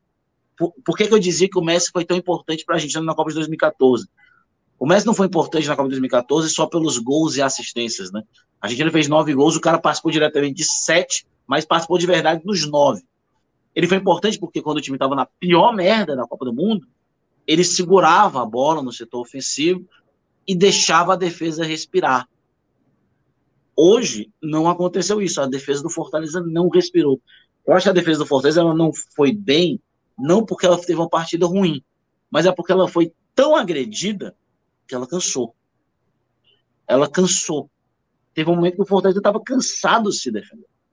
E foi justamente ali após os 25 minutos do segundo tempo que o São Paulo martelou, martelou, martelou, e foi justamente quando três das principais defesas do, do Fernando Miguel aconteceram. Fortaleza cansou, a defesa estava sendo muito agredida. Cara, quando, é, pedra que bate, bate, bate, é, água que bate em pedra, bate tanto que fura. Já disse, furou. Defesa do Fortaleza não aguentava mais. Então, é, criou-se aí um grande momento Fernando Miguel, mas também cria-se uma lição que Fortaleza não pode se depender, por exemplo, do físico cansado dos outros. Fortaleza não pode se de, de, é, depender sempre do goleiro. Hoje o Fernando Miguel teve uma atuação de gala, espetacular, que a gente vai lembrar por gerações. Como eu tô falando, falei agora há pouco antes do telefone do, do, do concunhado descarregar do Pedrinho Simões. A gente vai falar de gerações sobre isso. Mas não é todo fim de semana que acontece isso. Então, que fique a lição para o Fortaleza se defender um pouquinho. Claro que nem sempre vai ter o ímpeto que o São Paulo Um teve. resumo, Luca, desse tipo de atuação que eu, que eu costumo falar é, é a atuação que você não pode contar com ela. Exatamente. Quando ela vier, ótimo, perfeito, perfeito. Estamos aqui, agarra isso e segue. Aproveita. Mas, exatamente, aproveite. Mas você não pode contar com essa. Você não pode chegar amanhã e falar, ó, no próximo jogo a gente vai fazer isso, isso e isso, porque se precisar se der errado, Fernando Miguel vai fazer de novo aquilo. Não, você não pode. É, não dá para confiar sempre. E a gente tem que lembrar, o Fortaleza tem uma sequência muito difícil pela frente, né? É, o pessoal tá dizendo, ah, o Botafogo tá mal e não sei o quê. E é justamente pelo Botafogo tá mal que eu fico preocupado. Que o Botafogo ele vem realmente, ele precisa da vitória. Ele, ele tá na boca da zona de rebaixamento, o Botafogo. Então ele vem para ser agressivo no Castelão. E a sequência que vem aí pelo Fortaleza depois do Botafogo, então é por isso que se faz uma vitória do Botafogo tão importante, é Fluminense Juventude fora de casa, apesar de Juventude ser lanterna, a gente sabe que ele vai querer vencer, é em casa, é difícil, tem o Fluminense fora de casa buscando boa posição, depois joga contra o Flamengo em casa, num, num fim de semana que o Flamengo não tem jogo de... Pega o Braga Bull num jogo atrasado aí no, no meio de semana, mas não é um jogo assim não tem, não tem Libertadores, não tem Copa do Brasil nesse intermédio. E depois o Fortaleza volta, joga mais dois jogos fora de casa, né? Até pegar o Havaí fora de casa. Então o Fortaleza tem uma sequência difícil. Então que a, a lição de hoje ela tenha sido aprendida, que o Fortaleza consiga, agora já igualou o recorde do Náutico, que ele consiga passar o recorde do Náutico, porque ele vai ter uma sequência de cinco jogos muito difíceis, muito difíceis mesmo, que ele vai ter que aproveitar ao máximo, meu. E aí, Lucas, só para fechar né, isso aqui, a questão confiança é muito importante. Né? A gente falou muito durante o primeiro turno, e é um, um mantra aqui do podcast, né, de abismo chama um abismo. Quando você vem mal, tá jogando mal, perde, tá jogando mal, perde, tá jogando mal, perde. Aí tem um dia lá que você vai e joga bem, mas aí perde. Porque todo o ambiente, todo o clima, todo o contexto te leva a isso, te leva a jogar bem, envolver o teu adversário, colocar na roda, criar chance e bater na trave, chutar para fora. E a atuação que Fernando Miguel hoje, a gente poderia estar tá dizendo aqui que foi o goleiro do, do outro time. Beleza, que o São Paulo não é bem o, o melhor parâmetro para goleiro hoje, mas, enfim, só o um exemplo. E aí o contrário também é válido. E aí é, a gente pode dizer que um, um progresso chama outro. E aí você vem, tá jogando melhor, tá mudando, ganha tá jogando melhor, tá jogando bem, pontua, tá jogando bem, tá jogando bem, ganha. Aí no dia você vai jogar mal. Num dia você não vai também. Num dia você vai ceder chance ao seu adversário. E aí é nesse dia que a confiança em alta, que é um goleiro que vinha aí há cinco jogos sem sofrer gols, é um goleiro que vem recebendo moral, né? Já teve um momento ruim, mas vem com confiança agora e aí faz uma tem uma atuação dessa. E aí você bem, bem, bem, mal, mas ganha do mesmo jeito. E aí, essa é a importância. Essa é a importância. consideração, João, é realmente o trabalho da diretoria nesse momento, Marcelo, do Alex, do Daniel de Paula, é, todo mundo que trabalhou, por, foram oito contratações, né? Oito contratações, e não só contratações, como algumas limpezas necessárias. É, eu tinha certeza que o Jussa, e olha que eu gosto do Jussa, mas o Jussa em campo hoje ele tinha feito alguma porcaria. Tinha, ele tinha. Ele tinha entregado um gol, ele tinha feito um gol contra, ele tinha feito alguma besteira. Por quê? Porque a confiança dele estava lá embaixo. E ele não é um jogador dos piores. E eu acho que quando o Jussa voltar desse empréstimo dele, ele pode ser um jogador de muita utilidade ao Fortaleza. Porque talvez venha um jogador novo. É, Já empréstimo, um, um jogador num ambiente novo, né? Um jogador novo em um ambiente novo. Um jogador novo num ambiente novo. Então, tipo, acho que o Fortaleza no primeiro. Cara, se fosse o Fortaleza no primeiro turno hoje, tinha tomado de 6 a 1 tinha tomado de 6x1. Não, minto. Tinha feito gol. Aí o Jussa fazia uma besteira e tomava empate. E tomava virada no último minuto, porque era a cara do Fortaleza do, do primeiro turno. É, parecia que era uma, uma foto. É, e olha que eu muitas vezes eu falei, em jogos que as pessoas diziam que o Fortaleza jogava bem, eu dizia que o Fortaleza não jogou bem. O Fortaleza jogou mal. O Fortaleza deu oportunidade. É, mas é a cara do Fortaleza. É, é muito interessante com um jogo como hoje, onde o Fortaleza atuou com alguns parâmetros que a gente possa lembrar do primeiro turno, o Fortaleza saiu com a vitória. Saiu porque a concentração está diferente, o esquema de jogo está mais coeso, bem mais coeso, tem um entendimento bem melhor do time titular. É, as peças que chegaram encaixaram bem, são importantes. É, o Fortaleza ele sabe, e o mais importante, a coisa que a gente criticou muitas vezes o Minhoca aqui, todo pós-jogo do Fortaleza. O Fortaleza ele tem que saber o que ele vai fazer no primeiro minuto de jogo. E depois dos 15 aos 30 ele tem que saber o que vai fazer. Ele tem que saber fazer o que vai fazer dos 30 aos 45. Ele tem que saber o que fazer aos dos ele tem que saber, ele tem que seguir um padrão, ele tem que saber o que ele vai fazer. Ele tem que saber quando ele vai atacar, ele tem que saber quando é que ele vai se defender mais. Ele tem que E hoje, mesmo de todos os problemas, a gente vê que o Fortaleza sabe disso. E hoje, novamente, mesmo quando o Fortaleza. É, por exemplo, quando for, do 15 do segundo tempo, a gente viu que o Fortaleza tentava atacar. Ele não conseguia, mas ele tentava, estava no padrão. E é uma coisa que a gente não via no primeiro turno. O Fortaleza atacava, atacava, atacava, atacava até tentar fazer um gol ou fazer o gol, morria e tomava gol. Era o padrão do, do Fortaleza no primeiro turno. Não à toa, se não me engano, o Fortaleza levou seis viradas no primeiro. Isso não é comum. Então, a gente vê hoje um padrão, a gente vê uma organização, mesmo no jogo que hoje a gente acha que não foi bom. Não, não foi bom, não foi bom. Uhum. É, é, jogo, você não joga bem quando o melhor jogador do seu time é o goleiro. Você não jogou bem. É, mas ganhou. O importante é isso. Ganhou. Cinco vitórias seguidas. Passou São Paulo. Tá na Sul-Americana sem depender de ninguém. Só depende de si hoje para manter-se na primeira divisão, para pegar a Copa Sul-Americana. Então, o mindset é outro, né? A visão é outra. É, então, passa muito por isso.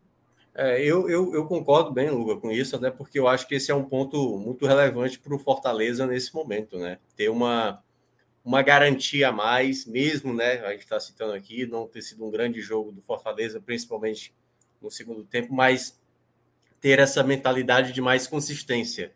Por mais que permitisse algumas oportunidades para o São Paulo, era uma equipe que, até mesmo em alguns momentos, por exemplo, o São Paulo poderia ter finalizado sete vezes mais, não finalizou sete vezes mais, porque o Fortaleza também se defendeu bem para não permitir tantas chances. Acho até que o Fortaleza tomou menos pressão do que o Flamengo, né, que tomou é, na, na quarta-feira. Acho que o São Paulo finalizou mais contra o Flamengo do que hoje. Mas como né? Quem é Davi Luiz na frente de Marcelo Benevenuto? Né? pois é, exatamente. Mas, e aí, para fechar, né, para a gente falar também dos destaques individuais, até para fechar, é, eu acho que essa é uma, uma vitória que muda para o Fortaleza mesmo a perspectiva do campeonato. Agora é tentar buscar algo a mais mesmo, sai daquela situação, abre uma ótima diferença para o Z4. Não é que está garantida a permanência, mas hoje, obviamente, ninguém vai ser maluco de dizer que o Fortaleza tem uma chance real de cair, né? O que era cinco rodadas atrás, que eu e o Luca a gente dizia assim, não, agora é só na base do milagre. O Fortaleza, através do trabalho, conseguiu essas cinco vitórias e mudar o cenário para ele. Então, a partir de agora, o Fortaleza vai tentar buscar o algo a mais daquilo que foi até a meta estabelecida, né, Lucas? Da, a meta de conseguir um torneio internacional. Agora o Fortaleza, que já superou todas as suas metas do ano, vai tentar agora superar a sua meta também no brasileiro. Fala. Eu, cara, eu queria entrar essa questão da base milagre, porque as pessoas lembram e criticam a gente a gente fala que muitas vezes eu falava que eu me apegava ao imponderável. O Fortaleza Ganacerel me apegava ao imponderável. É, o Fortaleza ele fez, e a atual gestão do Fortaleza, eles fizeram coisa que eles não tinham feito até então. O Fortaleza, em nenhum momento, nesses quatro anos de gestão, com exceção de 2018, o Fortaleza nunca tinha feito oito a nove contratações nessa janela de meio dia. Nunca tinha feito. Nunca tinha feito. Oito a nove. O Fortaleza refez o. Nove jogadores é um time inteiro, cara. É um time inteiro. Então é muito fácil agora quem é aquele os fiéis de sempre, né? Dizem, ah, eu sempre acreditei. E a gente dizia, cara, tem que passar, é, a gente está pegando o pendurado, mas tem que passar por reformulações grandes para o Fortaleza querer passar pela. É possível? É. É difícil? É. Mas é aquela questão. Em 2007, por exemplo, o Fortaleza passou por uma situação muito parecida na Série B. Tipo assim, o Fortaleza estava na zona de rebaixamento, não era nem o 17, mas estava variando ali 18, 19, não faz muito ruim, passa, saiu o Bonamigo né, na primeira rodada, veio o Marco Aurélio, a Mauric Neves, veio o Marco Aurélio, chegou o Zé, o Zé nem encaixou de início, e depois engatou uma sequência de seis vitórias seguidas na Série B. E o Fortaleza ele deixou de estar na zona de rebaixamento para disputar o acesso naquele momento. Então, só que o Fortaleza ele fez naquela época, além de trazer o Zé, o Fortaleza fez sete contratações naquele momento, em 2007. Na época do Marcelo Desidério, hoje, que estava com o Conselho Deliberativo do Fortaleza. É, então o Fortaleza ele fez um grande. Não foi uma coincidência. Fortaleza, o time do Fortaleza do primeiro turno é um. O time do Fortaleza hoje ele é outro. Foi um trabalho de comissão técnica de mudar o esquema de jogo, de elenco, de, de mudança de elenco, de diretoria. Existiu um trabalho em conjunto para chegar ao que tem hoje, né, Minhoca? Não foi o impondo. A gente fala em pendrive porque a gente tem que falar, às vezes, a gente tem que usar essa didática é, meio de Nelson Rodrigues no, no futebol, né? Do, do, é, do, dos fantasmas e, e místico que o futebol tem, né? Que às vezes acontece, né? Mas existia um trabalho ali e teve que ser feito. E teve que ser feito é uma coisa que a gente falava muitas vezes. O esquema não estava funcionando, os jogadores desse ano não, não se encaixavam no esquema como jogadores do ano passado se encaixavam. Isso é uma coisa que foi alardeada nas primeiras rodadas da Copa do Nordeste. É, o time tem que, tinha que aprender a se defender melhor, tinha que vir reforços, reforços de jogadores para o nível que o Fortaleza precisava de um pouco mais de qualidade técnica, né? Não era só jogador de elenco, ia ver o Galhardo, ver o Brites, ver o Lucas Sacha, é, e tá aí, o resultado é esse, né? O resultado não veio porque a gente fala do imponderável, mas não é um imponderável que está acontecendo agora. Tá, todo, toda grande mística, né? Todo grande segredo, toda grande magia do futebol, ela tem uma explicação. O jogo é, Senegal e Gana, é, Senegal e França em 2002 na Copa do Mundo foi uma grande zebra, mas Senegal sabia, por exemplo, que a França tinha um lado direito que dava muito espaço e se aproveitou disso aquele jogo inteiro até sair o gol é, do, já, do já falecido Bobo Diop. Então, as grandes zebras, elas não acontecem por acaso, nada acontece por acaso. Existe trabalho, existe projeto, existe estudo. E aqui eu tiro a minha salva de palmas à diretoria do Fortaleza por reconhecer que precisava mudar. Precisava, não o, o comando técnico, aqui eu tiro a salva de palmas por não ouvir nem a gente, né, Minhoca? E nem não, parte da torcida. Eu, eu, deixar claro não, a gente eu... se questionava muitas vezes sobre não, será fazia, que ele era o homem certo? Eu, é, eu fazia crítica ao Voivoda e o meu único ponto é, será que o Voivoda é o treinador ideal para mudar a maneira de jogar? que é tanto eu E ele mostrou que era. Exatamente. Será que ele vai ser mais pragmático, jogar de maneira mais reativa? Porque quem está na zona de rebaixamento na lanterna tem que fazer esse tipo de jogo. E ele tá, e ele o, o, o Voivoda saiu de um belcismo para o bianquismo, de uma hora para outra. É. Né? Aliás, é... tem um, só, só, um detalhezinho também. É, Marcelo Paes falou isso algumas semanas atrás. O nome do Brits, por exemplo, que foi talvez o nome que mais surpreendeu muita gente, na ele até disse: o Voivoda quer, você nem passar pelo Cifec, não.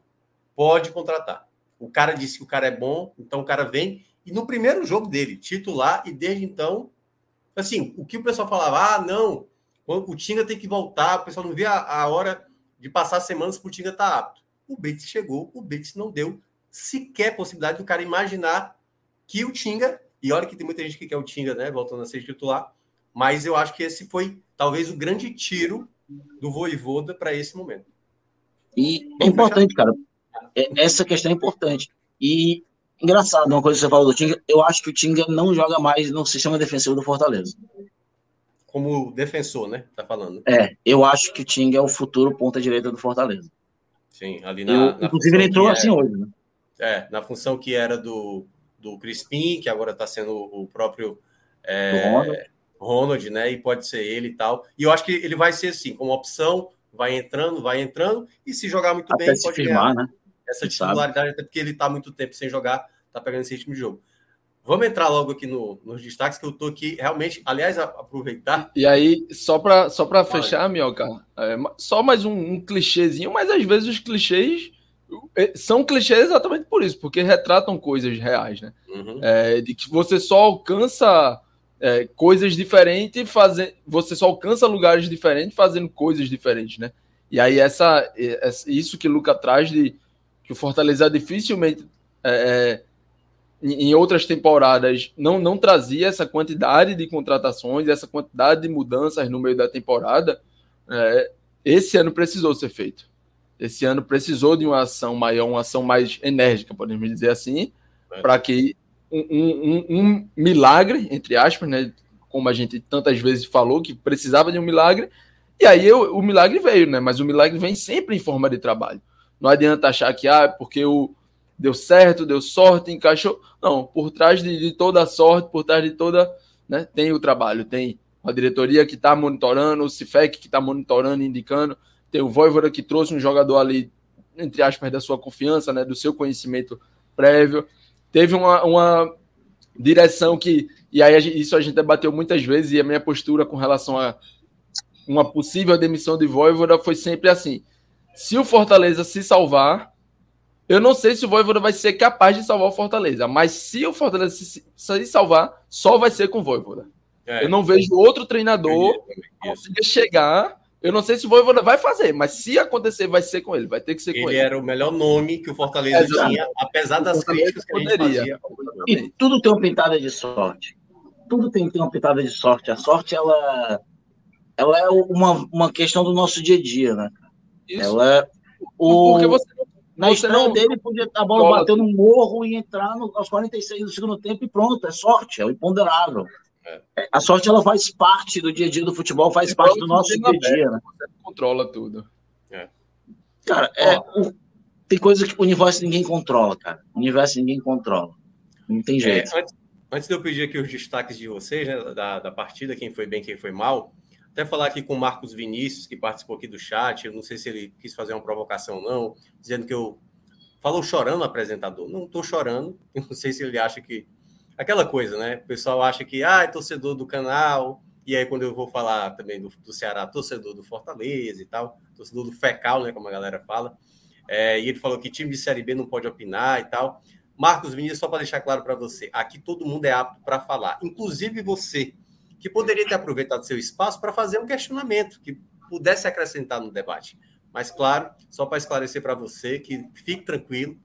Se Marcos, deixa, deixa Todos um like. Nós sabemos que Thiago é, Minhoca um like. pelo Floresta Esporte Clube. Todos nós sabemos. Não, mas é, é como eu estava dizendo, para mim, a, a, minha raiva mesmo vai ser possivelmente na quinta-feira. E agora é Eduardo Batista que vai para o Atlético Goianiense, viu? O jogo é contra Eduardo Batista. É a, é a cara do crime, viu? Mas é Porque, isso. Empate, sabe o que me lembra? empate lá em Goiânia eu já estou comemorando. Me lembra aquele Palmeiras e Goiás na Sul-Americana de 2010. Não, Esse não. tema aí eu vou até silenciar o meu microfone. E adivinha quem era o treinador do Goiás, né? Eduardo. é isso. Mas é isso. Então vamos agora partir para os destaques individuais hoje da partida. Quem foi bem, quem foi mal. Luquita, da galera. Me diga aí o que é que você, seus pontos, seu, seu pódio positivo, seu pódio negativo hoje da partida, quem te chamou a atenção de maneira legal e quem te decepcionou? Cara, primeiramente, é que eu tô achando engraçado que eu tô aqui falando com vocês, eu tô ouvindo a TV lá de baixo com o pessoal assistindo a gente, né? Então tá. Ah, caramba, é, então, vou dar um, um beijo grande para eles, né? Um beijo é, para minha noiva, a Bárbara, que tá assistindo a gente, para a irmã dela, a Bianca, é, pro Eliezer, o marido dela, e o Fernandinho, né? Sobrinho aí da gente. Um abraço para ele. Tá assistindo a gente lá embaixo. A gente deixa o like, viu? Cada um entre aí no celular, deixa o like aí no. Cada um na sua conta do YouTube, né? Até na, do Eliezer que assiste aquele trenzinho psicopata, onde o rato sai correndo atrás dos outros com, a, com uma faca. É, mas voltando aqui, cara, vou começar com negativo, né? Porque eu já tô positivo. É, são três jogadores assim que eu queria chamar um pouco mais de atenção. É, um, terceiro pior para mim, o Robson, matou muitos contra-ataques, não foi bem. O Robson estava tava brincando, o Robson é aquele jogador que ele é o. Vou até, já tem até o nome para ele, ele é o Coringa do Fortaleza. Você nunca sabe o que diabos vai sair do Robson. Você coloca a bola no pé do Robson, pode sair um gol de Pelé, pode sair um chute de Lúcio Maranhão. Né? Nunca se sabe o que diabos é um Coringa em campo, Lúcio Maranhão. Se ele tiver é um, é um Kinder Ovo. É um Kinder Ovo. É um Kinder Ovo, é uma surpresa, né? É uma surpresa. E nem, cara, são os feijões mágicos do Harry Potter. Pode eu não assisti, mas eu acho que eu sei o que é, vai. É, pode vir, tipo assim, sonho de paraíso e vômito, ao mesmo, é, em fração de segundos. É, é, o Robson, né? E hoje ele não foi bem, ele foi vômito, terceiro lugar para ele. Em segundo lugar, para mim, é, não gostei muito dele hoje. Achei que ficou um pouco perdido ali naquela marcação dupla dos volantes do São Paulo. É, o Thiago Galhardo, né? Achei ainda um pouquinho pior. é, porque perdeu muita bola, muito contra-golpe. Melhorou um pouquinho no segundo tempo, mas não, não o suficiente. Para mim, o pior em campo, infelizmente, o Zé Wellison. É, inclusive, não entendi por que não saiu de campo. Estava errando muito, perdendo muita bola, não estava conseguindo acompanhar a marcação. É, o Zé Wellison, para mim, foi o pior do Fortaleza em campo. É, e não entendi realmente porque o Voivoda não retirou. Dos três volantes, ele foi o único, é, ele não saiu e foi o pior em campo. E o Ronald, que vinha relativamente bem, saiu, foi substituído. Eu não entendi. Top 3, né? Top 3. É, Juninho Capixaba só pelo gol. Só pelo gol. Gol é, é o momento, né? Como diria Milton Neves, né? Ou a beleza do esporte. Que belo gol, viu? É, belo gol, inclusive. Belo gol. O segundo lugar, o Moisés, não só pela assistência, mas pelo que ele fez em campo, que ele tá diferente. Eu lembro lá atrás, quando a gente falava aqui, Minhoca, eu falava que o Moisés ele é o cara que pode trazer algo diferente. Se o Fortaleza ficar na Série A, é porque o Moisés vai fazer diferença. E hoje, de novo, hoje ele fez uma coisa que ele nunca faz. Ele puxou para a linha de fundo e bateu de esquerda para dentro da área, e daí que saiu o gol do Juninho Capixaba. Enquanto o Moisés esteve em campo, o São Paulo não relaxou. E o melhor em campo, o segundo melhor, o terceiro, o quarto, o quinto, o sexto, o décimo melhor em campo, Fernando Miguel, nome do meu futuro filho ainda por vir. É, Fernando Miguel, vou tatuar aqui. Que homem maravilhoso. A barba mais sexy do Brasil. O homem foi de uma impecabilidade absurda fez defesas mais gostosas do que essa devassa que está aqui aquecendo a meus pés. É, o homem foi espetacular. É, e olha que eu sou um grande crítico de Fernando Miguel. Já fui muito mais. Mas amanhã, às nove da manhã, como requisitado no meu Twitter, estarei de forma imaginária em frente ao estádio Alcides Santos, na fila do perdão, a Fernando Miguel é, o pessoal está gritando lá embaixo, não sou eu, peço desculpas. É, mas o Fernando Miguel é um grande goleiro. É, mostrou isso novamente e que quebra o recorde de, de jogos sem sofrer gols, que pertence àquele narigudo, safado, Rogério Senna, te amo, obrigado por tudo. Mas que o Fernando Miguel quebra esse recorde em breve, hoje o melhor em campo. Toda, toda JP que o meu 4G está acabando. Não, tranquilo. Se quiser sair, fique à vontade. Fique, à vontade. É, JP Pereira, é, quais são os seus? Aliás, só fazer um, um, um destaque aí do, do gol, né, do, do, Fortaleza. O gol do Fortaleza foi tão bonito que até eu não culpei o Jandrei, entendeu? Porque eu costumo, às vezes, culpar muito o Jandrei. Mas eu acho que o Jandrei não teve zero culpa, até porque foi um gol muito bonito. Mas, JP, por favor, diga aí seus destaques abaixo e que foram principais destaques do Fortaleza hoje vou seguir aí a lógica de Luca e aí já vou trazer meio que um, um comparativo ao, aos nomes dele. Né? Dentro dos negativos, eu concordo bastante com o Robson. Né? Acho que pouco agregou ao, ao jogo da equipe hoje.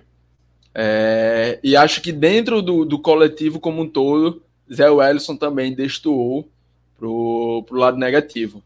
Né? Não, assim, num âmbito geral, não, eu não questionei porque ele ficou até o final. Eu acho que eu acho que entendi. Eu acho que ele teve um aspecto interessante, mas a gente é um, o Zé Wellison é um atleta que pode dar mais do que deu hoje.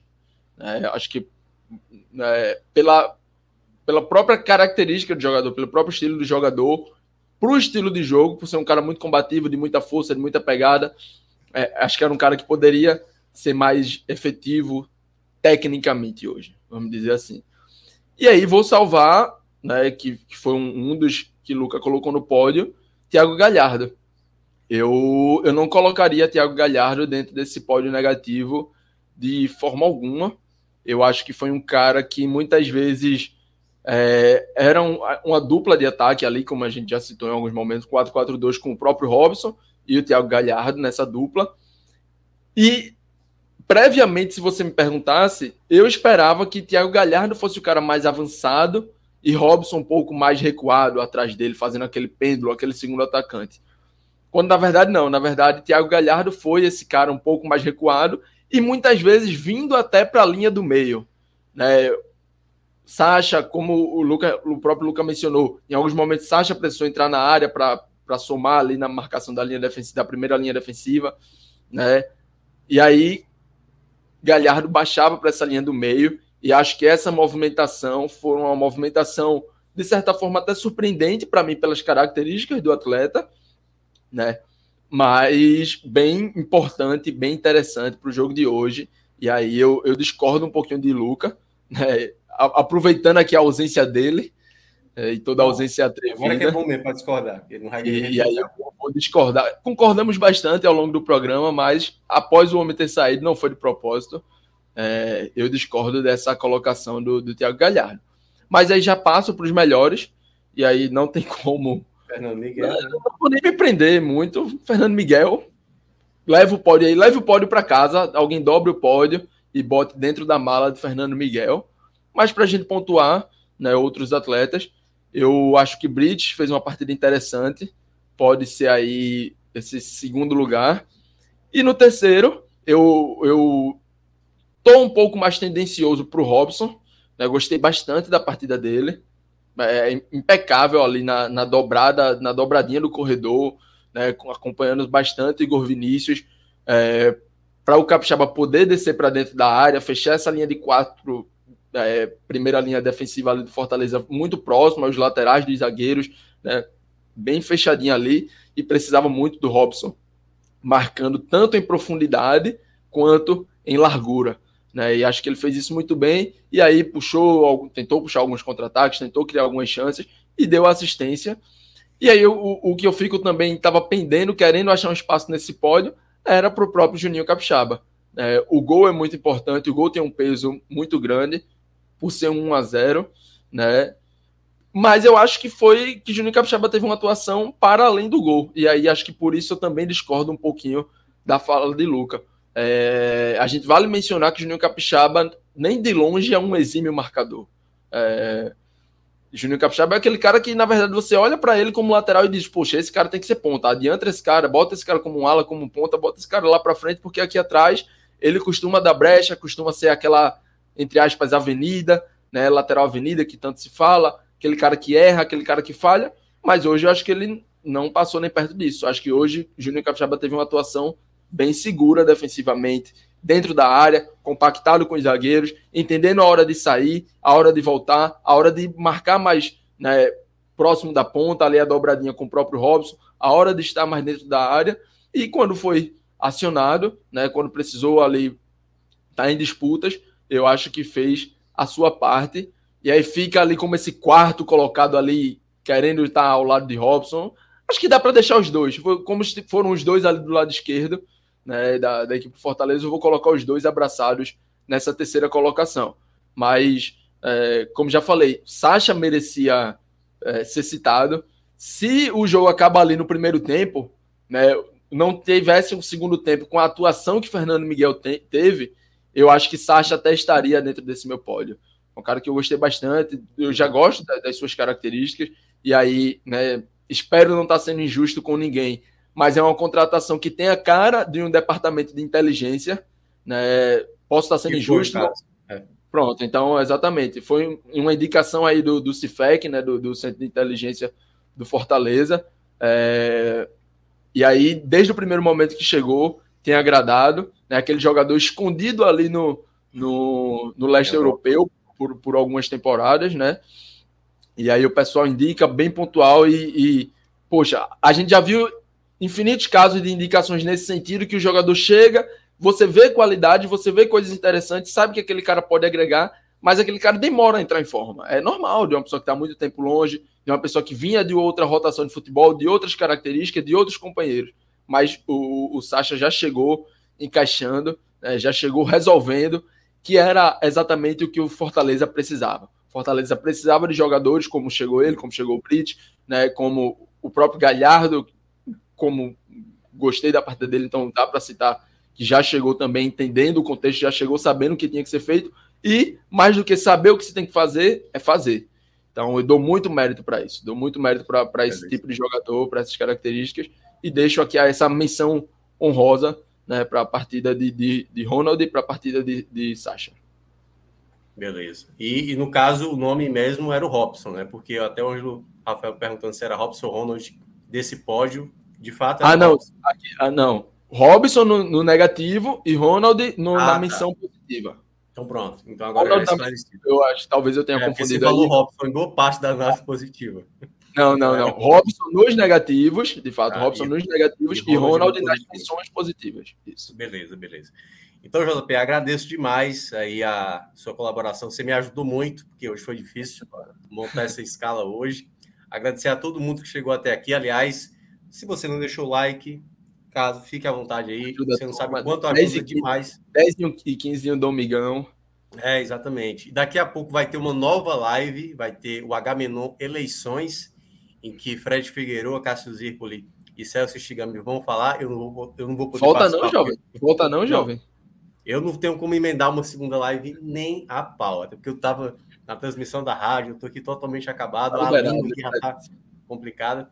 Mas agradecer também a Lula Bonfim, a Pedro Pereira, a Pedro Maranhão, que participou também no começo da, da live. Agradecer o pessoal da, da parte técnica, tanto o Rafael Estevam, o Relógio, como também Marcelo Filho, que vai transformar esse conteúdo aqui do YouTube num podcast, né, numa versão áudio, para quem quiser acompanhar. E claro, se você estiver vendo em qualquer outro momento, deixa lá a sua contribuição com like, se inscreve no canal e ativa o sininho que toda vez que tiver uma live, a gente vai sempre comunicar a vocês. A todos, um bom, um bom resto de domingo e a partir de amanhã uma nova semana se inicia. Até mais e obrigado. Valeu, galera.